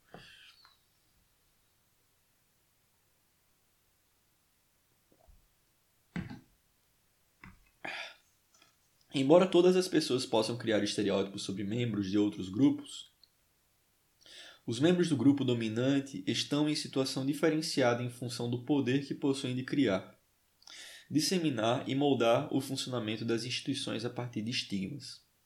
Dessa forma, estigmas correspondem a percepções que são comungadas por parcelas significativas dos membros da sociedade. Como estigmas são criados e disseminados em função de relações de poder, devemos identificar seus mecanismos de atuação. Primeiro, Estigmas operam como elementos que limitam o acesso a oportunidades sociais, servindo como ponto de partida para atos discriminatórios em diversas esferas da vida dos grupos afetados. Eles motivam o comportamento de agentes públicos e privados, pois moldam a percepção sobre o valor social das pessoas. Segundo a discriminação, segundo, a discriminação produz exclusão social e acaba por confirmar a percepção social depreciativa sobre os grupos estigmatizados. Assim, as expectativas sociais sobre os grupos são confirmadas, o que gera mais exclusão dos grupos estigmatizados. Ou seja, a gente percebe que existe todo um processo de retroalimentação né, dessas estratégias de dominação e dessas estratégias de depreciação social. Né? Principalmente por conta da repetição. Né? É, é esses estereótipos eles são reafirmados e repetidos várias vezes dentro da. Ih, caramba, esqueci que o microfone tá aqui, ó. Putz, deve ter ficado baixão. É. Pô, esqueci a, a presença do microfone. Que eu precisava falar perto dele, né? Enfim. Não sei se tá pegando bem agora. Minha, voz. Tá, minha, minha voz tá pegando melhor, não sei. É. É. Essa, essas estratégias de dominação elas, elas se utilizam justamente do ato de repetir, pois partindo do ato da repetição, partindo da repetição, há um, um, processo de cristalização, de perpetuação desses estereótipos dentro da sociedade. Quanto mais você repete, mais essas ideias elas vão sendo moldadas dentro daquilo que é chamado de inconsciente e aquilo que é chamado de inconsciente coletivo, consequentemente. E uma das formas mais clássicas de repetição, de cristalização e de perpetuação desses estereótipos que são necessariamente negativos é o humor. É o humor. São as piadas. Né? São as piadas. Terceiro, grupos minoritários também internalizam esses estigmas e passam a perceber a si mesmos e também os membros do próprio grupo a partir deles. Assim, eles se comportam de maneira a confirmar as expectativas sociais sobre eles. 4. Representações negativas geram uma ameaça à identidade de minorias, o que provoca situações constantes de estresse emocional nas pessoas que são estigmatizadas. Elas geram tensões emocionais, sentimentos de conformidade e de inadequação, o que dificulta a, mobiliza a mobilização contra estigmas sociais.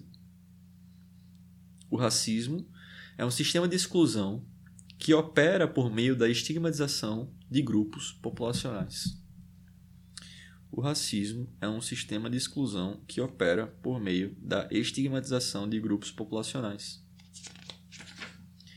Finalizando o capítulo, que são racializados por possuírem determinadas características fenotípicas em comum.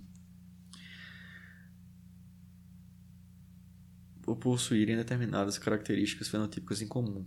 Elas são representadas como traços negativos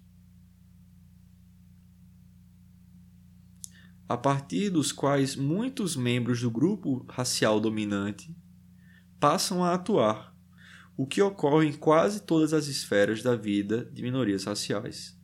Estigmas raciais são reproduzidos de forma ativa e passiva, estando presentes não apenas nas falas de indivíduos particulares, mas também em diversas produções culturais de forma direta ou encoberta. Estigmas raciais também informam o comportamento de membros de grupo minoritário em função do caráter reflexivo da discriminação. Minorias raciais desenvolvem várias formas de problemas psicológicos, além de também tratarem pessoas do mesmo grupo de forma discriminatória, comportamento baseado na visão negativa que eles têm de si mesmos. Os estudiosos afirmam que a mera existência de estigmas raciais é uma violação da dignidade de minorias raciais, porque eles dificultam a formação do sentimento de valor pessoal. E assim a gente acaba o primeiro capítulo. Né? Lemos, uh, passamos 2 horas e 24 minutos lendo 63 páginas. E aí daí vocês tiram o tempo de leitura desse livro. Bom, pessoal, é, o livro Racismo Recreativo é uma obra no qual ela é bastante esclarecedora acerca de muitas coisas, mas toma como um dos pontos principais os, os processos pelo qual ou no qual o racismo, que é uma estratégia de dominação, não é? ela se utiliza para se perpetuar dentro da sociedade. Uma dessas estratégias, existem várias, né? é o humor né, através de piadas. E essas piadas, elas são, na maioria das vezes, baseadas em estereótipos e estigmas. E nós aprendemos o conceito e a diferenciação entre essas duas coisas. Não só a diferença entre, entre estereótipos e estigmas, no qual o segundo é necessariamente negativo, não é? é Existem também várias formas de racismo, ou seja, várias formas como o racismo ele opera, né? Como, como o racista ele, é, ele se apresenta dentro da sociedade, no qual não apenas aquele racista clássico, né? Aquele cara mais velho que fala ativamente, que tem uma fala ativa, né? É, literal contra pessoas contra pessoas negras, né? Aquele que xinga mesmo. Não existe apenas esse tipo de racista, o que é chamado de old-fashioned racist, Existem, por exemplo, o racista, o racista aversivo, né? o aversive racism, racist. É, existe o racismo simbólico, existe o racismo institucional, que são várias formas que o racismo ele se utiliza, como eu já disse várias vezes, para se perpetuar dentro da sociedade. É...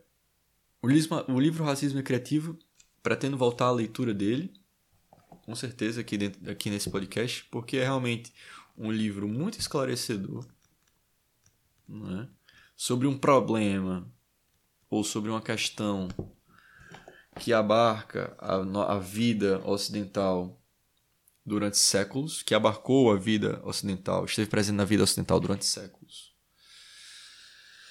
É, e que é muito pouco debatido da forma como deveria ser debatida. Tem muita gente dando opinião sem fundamento nenhum sobre esse tipo de tema, né? sem pesquisar de fato como é o processo né, de perpetuação, de cristalização de um elemento simbólico dentro da nossa sociedade, o que é um símbolo, como esse símbolo interfere na construção de identidades raciais, como existe um processo, como existiu um processo de racialização e de dominação racial né, no decorrer de vários séculos é, reafirmando uma hierarquização dessas raças, não a partir necessariamente das questões fenotípicas da cor, né, da pele, mas também de uma construção de uma identidade simbólica em relação a esses fenótipos específicos, aos membros, aos membros que as, os indivíduos que possuíam esse fenótipo específico.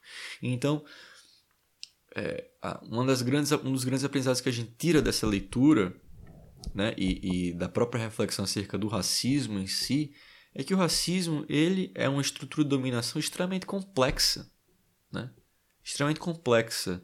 O racismo é dinâmico, ele vai se utilizar de várias estratégias, de várias formas, sejam elas mais ou menos sutis, mais ou menos explícitas, mais ou menos cobertas ou encobertas, veladas ou não veladas, para se perpetuar dentro da sociedade, para se manter dentro da sociedade, né?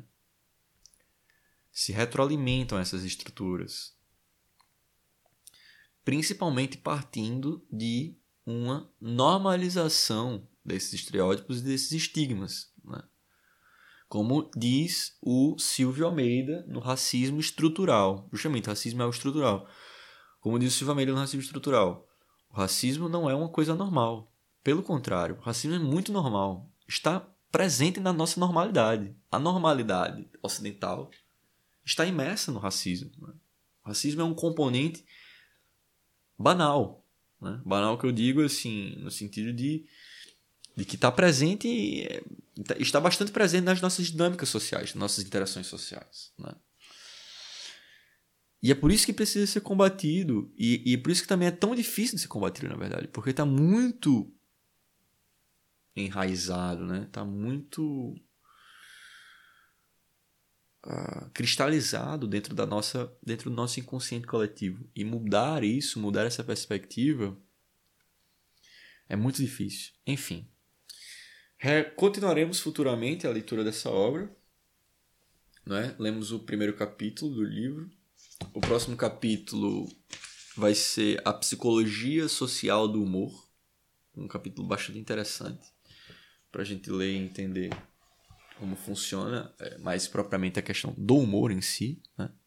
como é, objeto de perpetuação desses estereótipos e agradeço imensamente a presença de todos que estiveram aqui, tanto no Instagram quanto que estão ouvindo agora no Spotify, né?